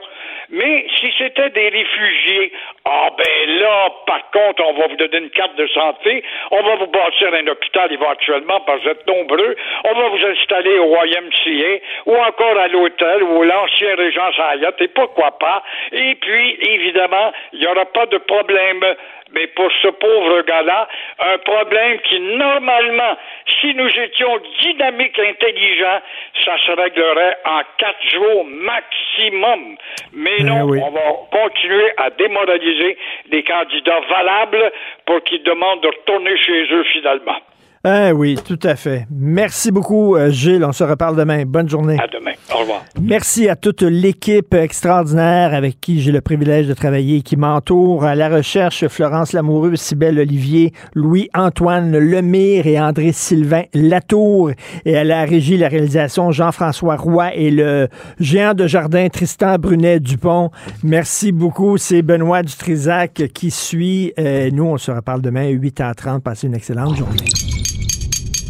Cube Radio.